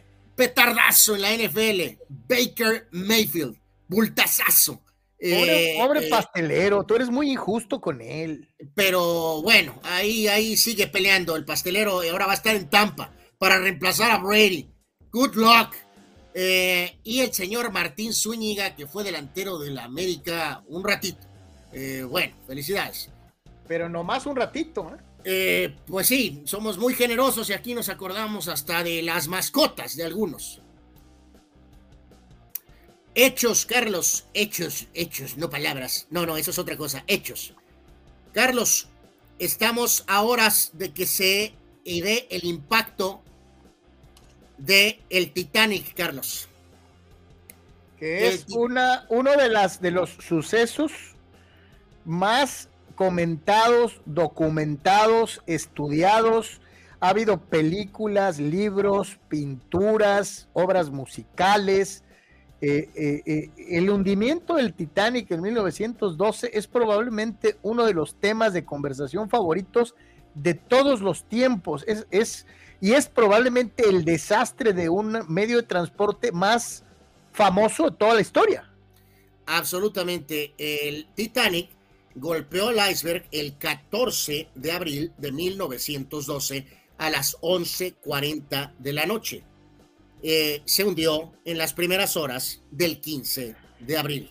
Entonces, eh, en unas horas es cuando se da esta situación de este hecho histórico de la vida en general. Eh, en 1955, Elston Howard se convirtió en el primer jugador afroamericano en participar con los Yankees. Eh, iniciando como catcher y jardinero, después establecido como catcher, Elston Howard, que fue un tremendo pelotero para los bombarderos del Bronx. En esta fecha, en 1968, se jugaba el primer partido de NBA en el icónico Madison Square Garden. En esta fecha, pero en 69, primer juego de grandes ligas fuera de los Estados Unidos, al jugar los Expos de Montreal, venciendo a San Luis ocho carreras a siete icónico en el máster de dos acciones, una la del 96, parecía que el icónico Greg Norman se enfilaba a la victoria, su primera en el Masters, tenía una cómoda ventaja hasta que explotó como tanque de gas, Carlos, y voló la ventaja de cinco golpes en los últimos hoyos ante Nick Faldo, que acabó siendo el campeón. Una de las desastres debacles más históricas del golf y le aconteció al que en ese momento era el jugador número uno del mundo, Greg Norman. Y en 2019, el señor Tiger Woods creo que ganó, Carlos, su último major en su carrera. Ya parece que fue ayer, pero fue en 2019 cuando Tiger ganó el Masters, obteniendo su major 15, su primer major en 11 años. No más, ¿no? Pero bueno, pues ahí está. Así que un día como hoy hubo de todo, como en botica Qué increíble. Fíjate, o sea, eh, eh, eso, eh, he, visto pietaje, o sea, documentos, no solamente lo de James Cameron, que tiene documentales de no sé cuántas horas de lo del Titanic. No, no, Carlos, ahorita en esta cosa, puede ser en, los shorts de YouTube o en TikTok, eh, hay continuos posts que están siguiendo el recorrido del barco. Ahorita, en 1912, rumbo al impacto con el iceberg. Santo Dios. O sea, es impresionante eh, el tema del, del, Titanic. Dice Steve Avery, muy bueno en temporada regular, pero en playoff, quién sabe, le pesaba, no ganaba, siempre le terminaban pegando. Gerardo Crista López, ey, ey, ey, mi Camilo Vargas tiene algo que los mencionados, no, un bicampeonato, eh, eh, dice Gerardo. Eh, pues sí, hermano, pero este, pues el Cóndor tiene un campeonato de la Sudamericana que no tiene ni Marín ni Celada. Bueno, Celada fue campeón fue campeón de la Interamericana. Bueno, es que quién se nos está olvidando aquí, Carlos. Es obvio que Marín y Celada están.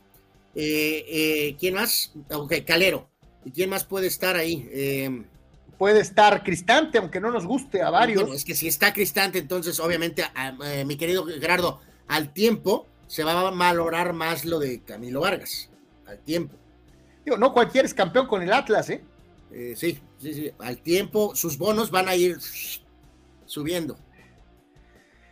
Ayer, bueno, hace unos días hablábamos de que finalmente, después de muchos años, se quedaron con las ganas los pingüinos de Pittsburgh de jugar playoff, después de que habían libanado, creo que 10 temporadas, no, más de 10 temporadas. 16, Carlos, dijimos. Y, es la primera vez en un buen rato que no están, pues no son los únicos, los equipos de Pittsburgh, de la ciudad, la capital mundial del acero, pues se quedaron sin playoffs, no solamente en el hockey, lo hicieron con los Steelers a pesar de que estiraron la liga al máximo y que, y que parecía que habían hecho la tarea en el último juego de la temporada regular eh, eh, de, la, de la NFL anterior para calificar, pues no, se quedaron con las ganas.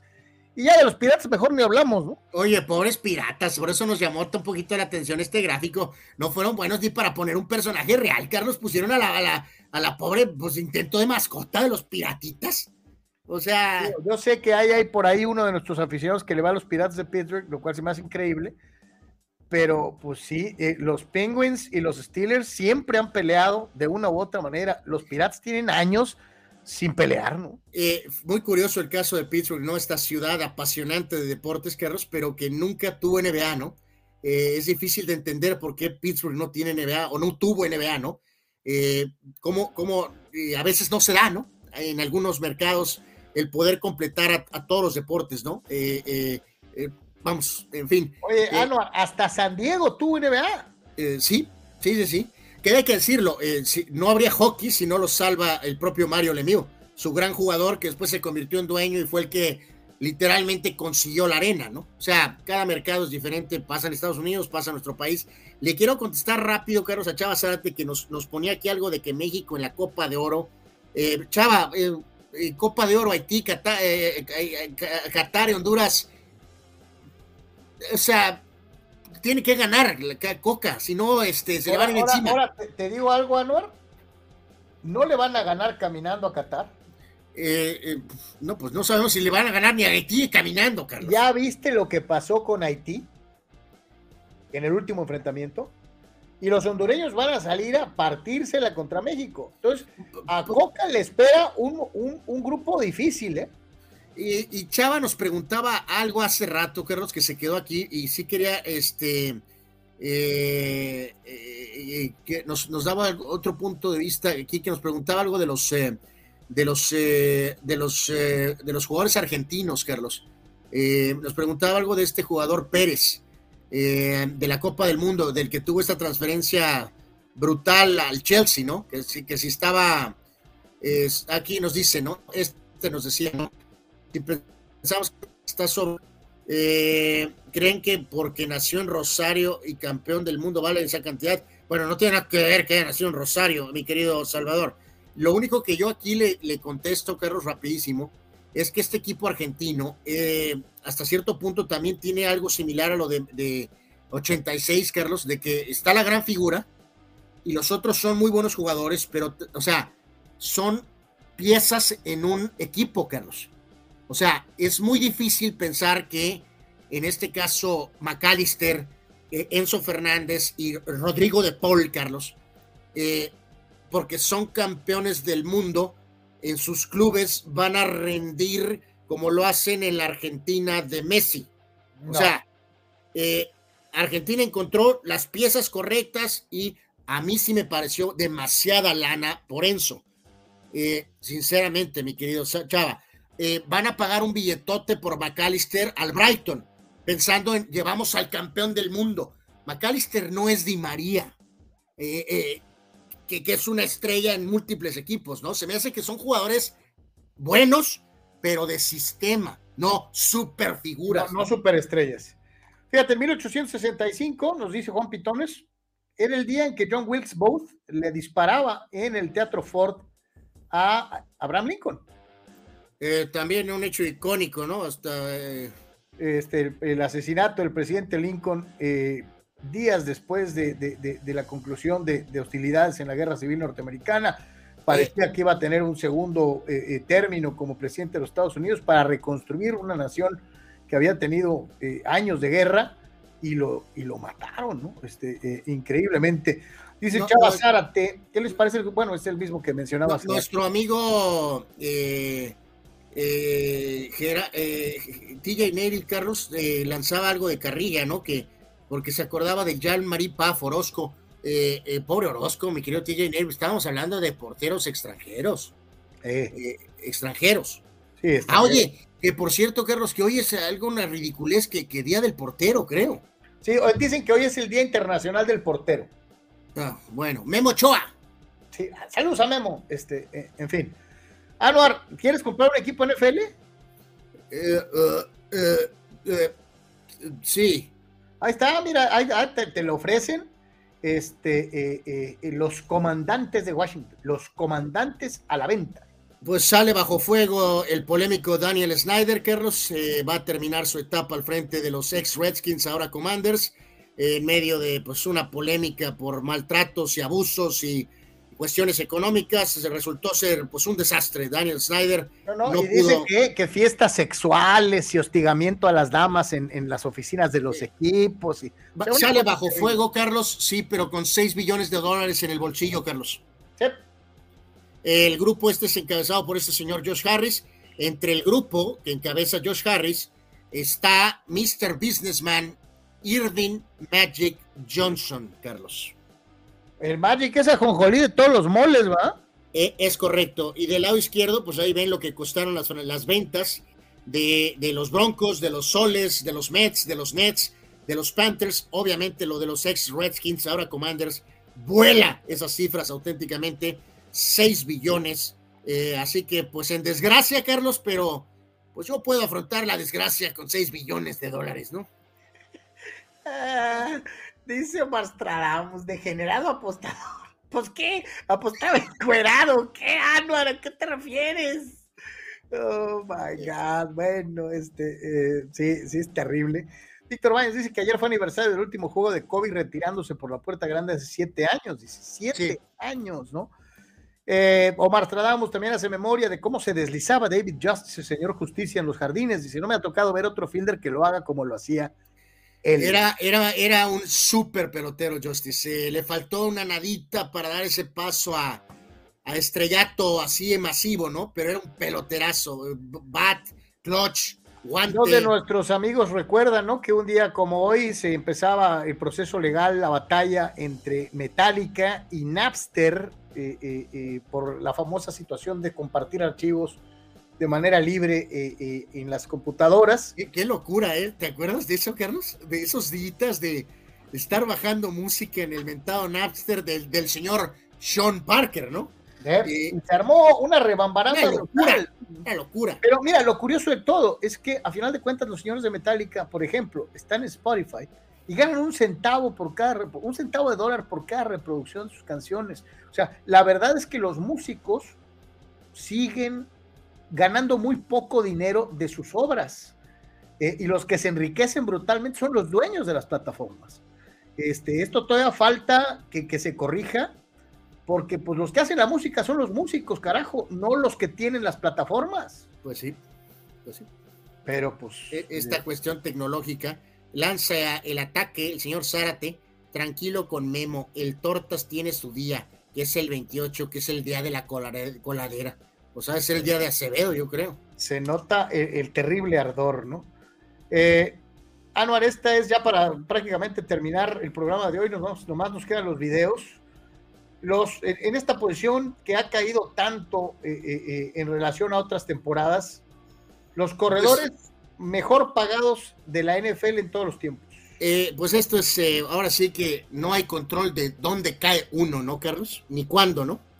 Evidentemente, pues no vemos ni a Walter Payton, ni a Jim Brown, ni a Tony Dorsett, ni a Eric Dickerson, porque los salarios de aquellas épocas, pues si bien tal vez eran buenos, pues no son los de ahora. Eh, me vale y no tiene nada que ver la inflación. Eh, menos mal que Adrian Peterson, que sí es un corredor legendario en toda la extensión de la palabra, está al tope de la lista, ¿no?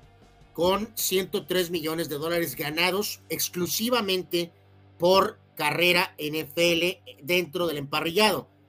Lo que es abominable, Carlos, es que el segundo de la lista es Zeke Elliott. Sí, es, esa es como una daga para, para, para el buen Víctor Baños y para, para el buen Iván White y para muchos de la Cowboy Nation.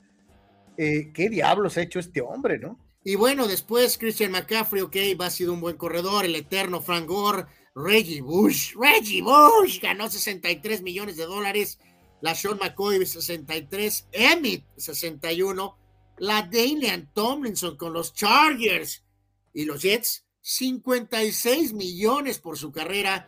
Ok, juegan solo 16 partidos, pero con la feria de la NFL, la realidad es muy cierta, Carlos. Es la verdad, o sea, los jugadores de americano no son los jugadores de la NBA ni son los jugadores de Major League Baseball, ¿no? Oye, eh, que hay que recordar cómo se la hicieron de jamón los Chargers a la Damian, ¿eh? Para pagarle. O sea, le hicieron la vida imposible. Hubo el famoso holdout. O sea, fue una bronca para que le dieran su lana, ¿eh? Sí, totalmente, pero esos números son devastadores, ¿no? Eh, Día del portero, dice TJ Native, eh, no olvidemos a, eh, ¿qué? a Homero, a Silvino Román, Fernando Palomeque, wow, y a Víctor Derbutov, Derbutov, ¿cómo se llamaba el del Veracruz? Ya que andamos en esas, yo te voy a... Branco Davidovich. Branco Davidovich. ¿Qué me dices de Panchiroli, el del Irapuato? Carlos Alberto Panchiroli. Ahí están, ya el O sea, sí, sí, sí, sí. Este, hay varios por ahí. Dice Omar Stradamus, Anuar, no habrá guarrada el día de hoy por ser viernes. Este, no. Eh, pues creo que lancé dos por ahí, pero creo que no alcanzaron a, detonar. Abraham Mesa, Elliot se le recordará solo por bajarle el top a una dama, dice, solo por eso eh, eh, a el Internet Explorer Elliot. Santo Dios. Y dice Víctor, se rumora que a lo mejor sí que Elliot termine los Chargers. No sé para qué. Dice. O sea, Carlos, vamos a suponer que Elliot acaba reemplazando a Eckler. No manches. Dice Raúl Ibarra, un día como hoy, eh, Guillermo Rigondú le ponía una paliza a Nonito que venía de noquear a todos y Bob Arum vio cómo se le desvaneció el reemplazo de Pacquiao Sí, el día que perdió Nonito Donaire, eh, Donaire, como se le conoce.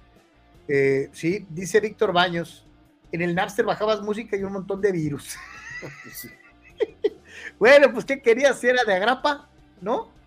Este, digo, vamos siendo sinceros, eh, obviamente corrías un riesgo de que te invadieran la computadora de virus.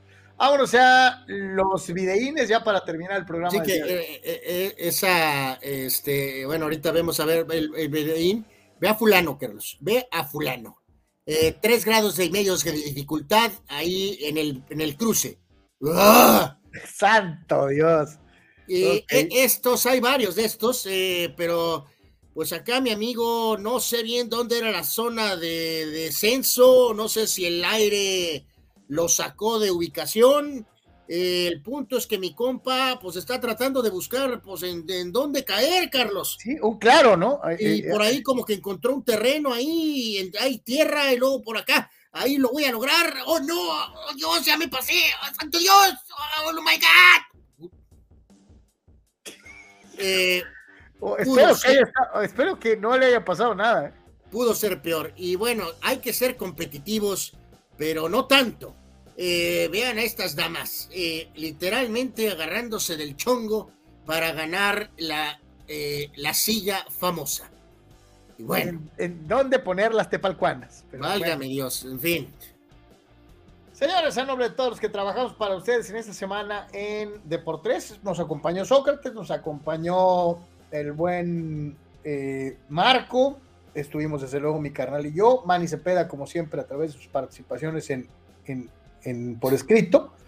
A todos, a todos les agradecemos mucho que nos hayan acompañado esta semana. Más participación de usted antes de irnos, porque siguen, dice, el, dice Eduardo Castañeda, el señor Justicia, el héroe del título 95 para mis bravos, conectando el home run en el sexto juego contra Cleveland. No, después ayudó también a un título clave con los Yankees, eh, después.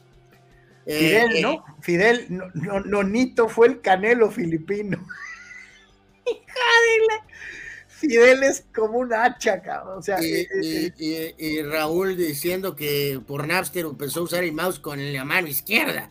Bueno, la historia de lo de Napster con el caso de Sean Parker, ¿no? Documentado ahí, Carlos, que después con su relación con Mark Zuckerberg en Facebook, que acabó agarrando pues eh, un billete ahí brutal eh, al meterse de alguna forma en el tema de Facebook, ¿no? Y dice Juan Antonio que si nos acordamos, si Justice también cachó el out 27 de esa serie. Creo que sí, creo que sí, eh, no me acuerdo claramente. Pero pues podría ser. Víctor Baños y feliz fin de semana. Igualmente, mi querido Víctor, para ti, para todos los que nos hicieron favor de acompañarnos en esta semana. Y desde luego, pues lo invitamos a que nos acompañe el próximo lunes. Ya sabe que si pasa algo fuera de serie, abrimos un Deportes especial. Eh, por lo pronto, hoy vamos a ver cómo le va a los cholitos. Eh, hay NBA, hay béisbol. Y el fin de semana va a estar muy sabroso y muy cargado de muy, buen, eh, de muy buenos eventos deportivos. Así que muchísimas gracias, carnal. Gracias a todos y pásela muy bien. Buen fin de semana. Gracias, buen provecho, buena tarde. Pase bien para todos. Feliz fin de semana.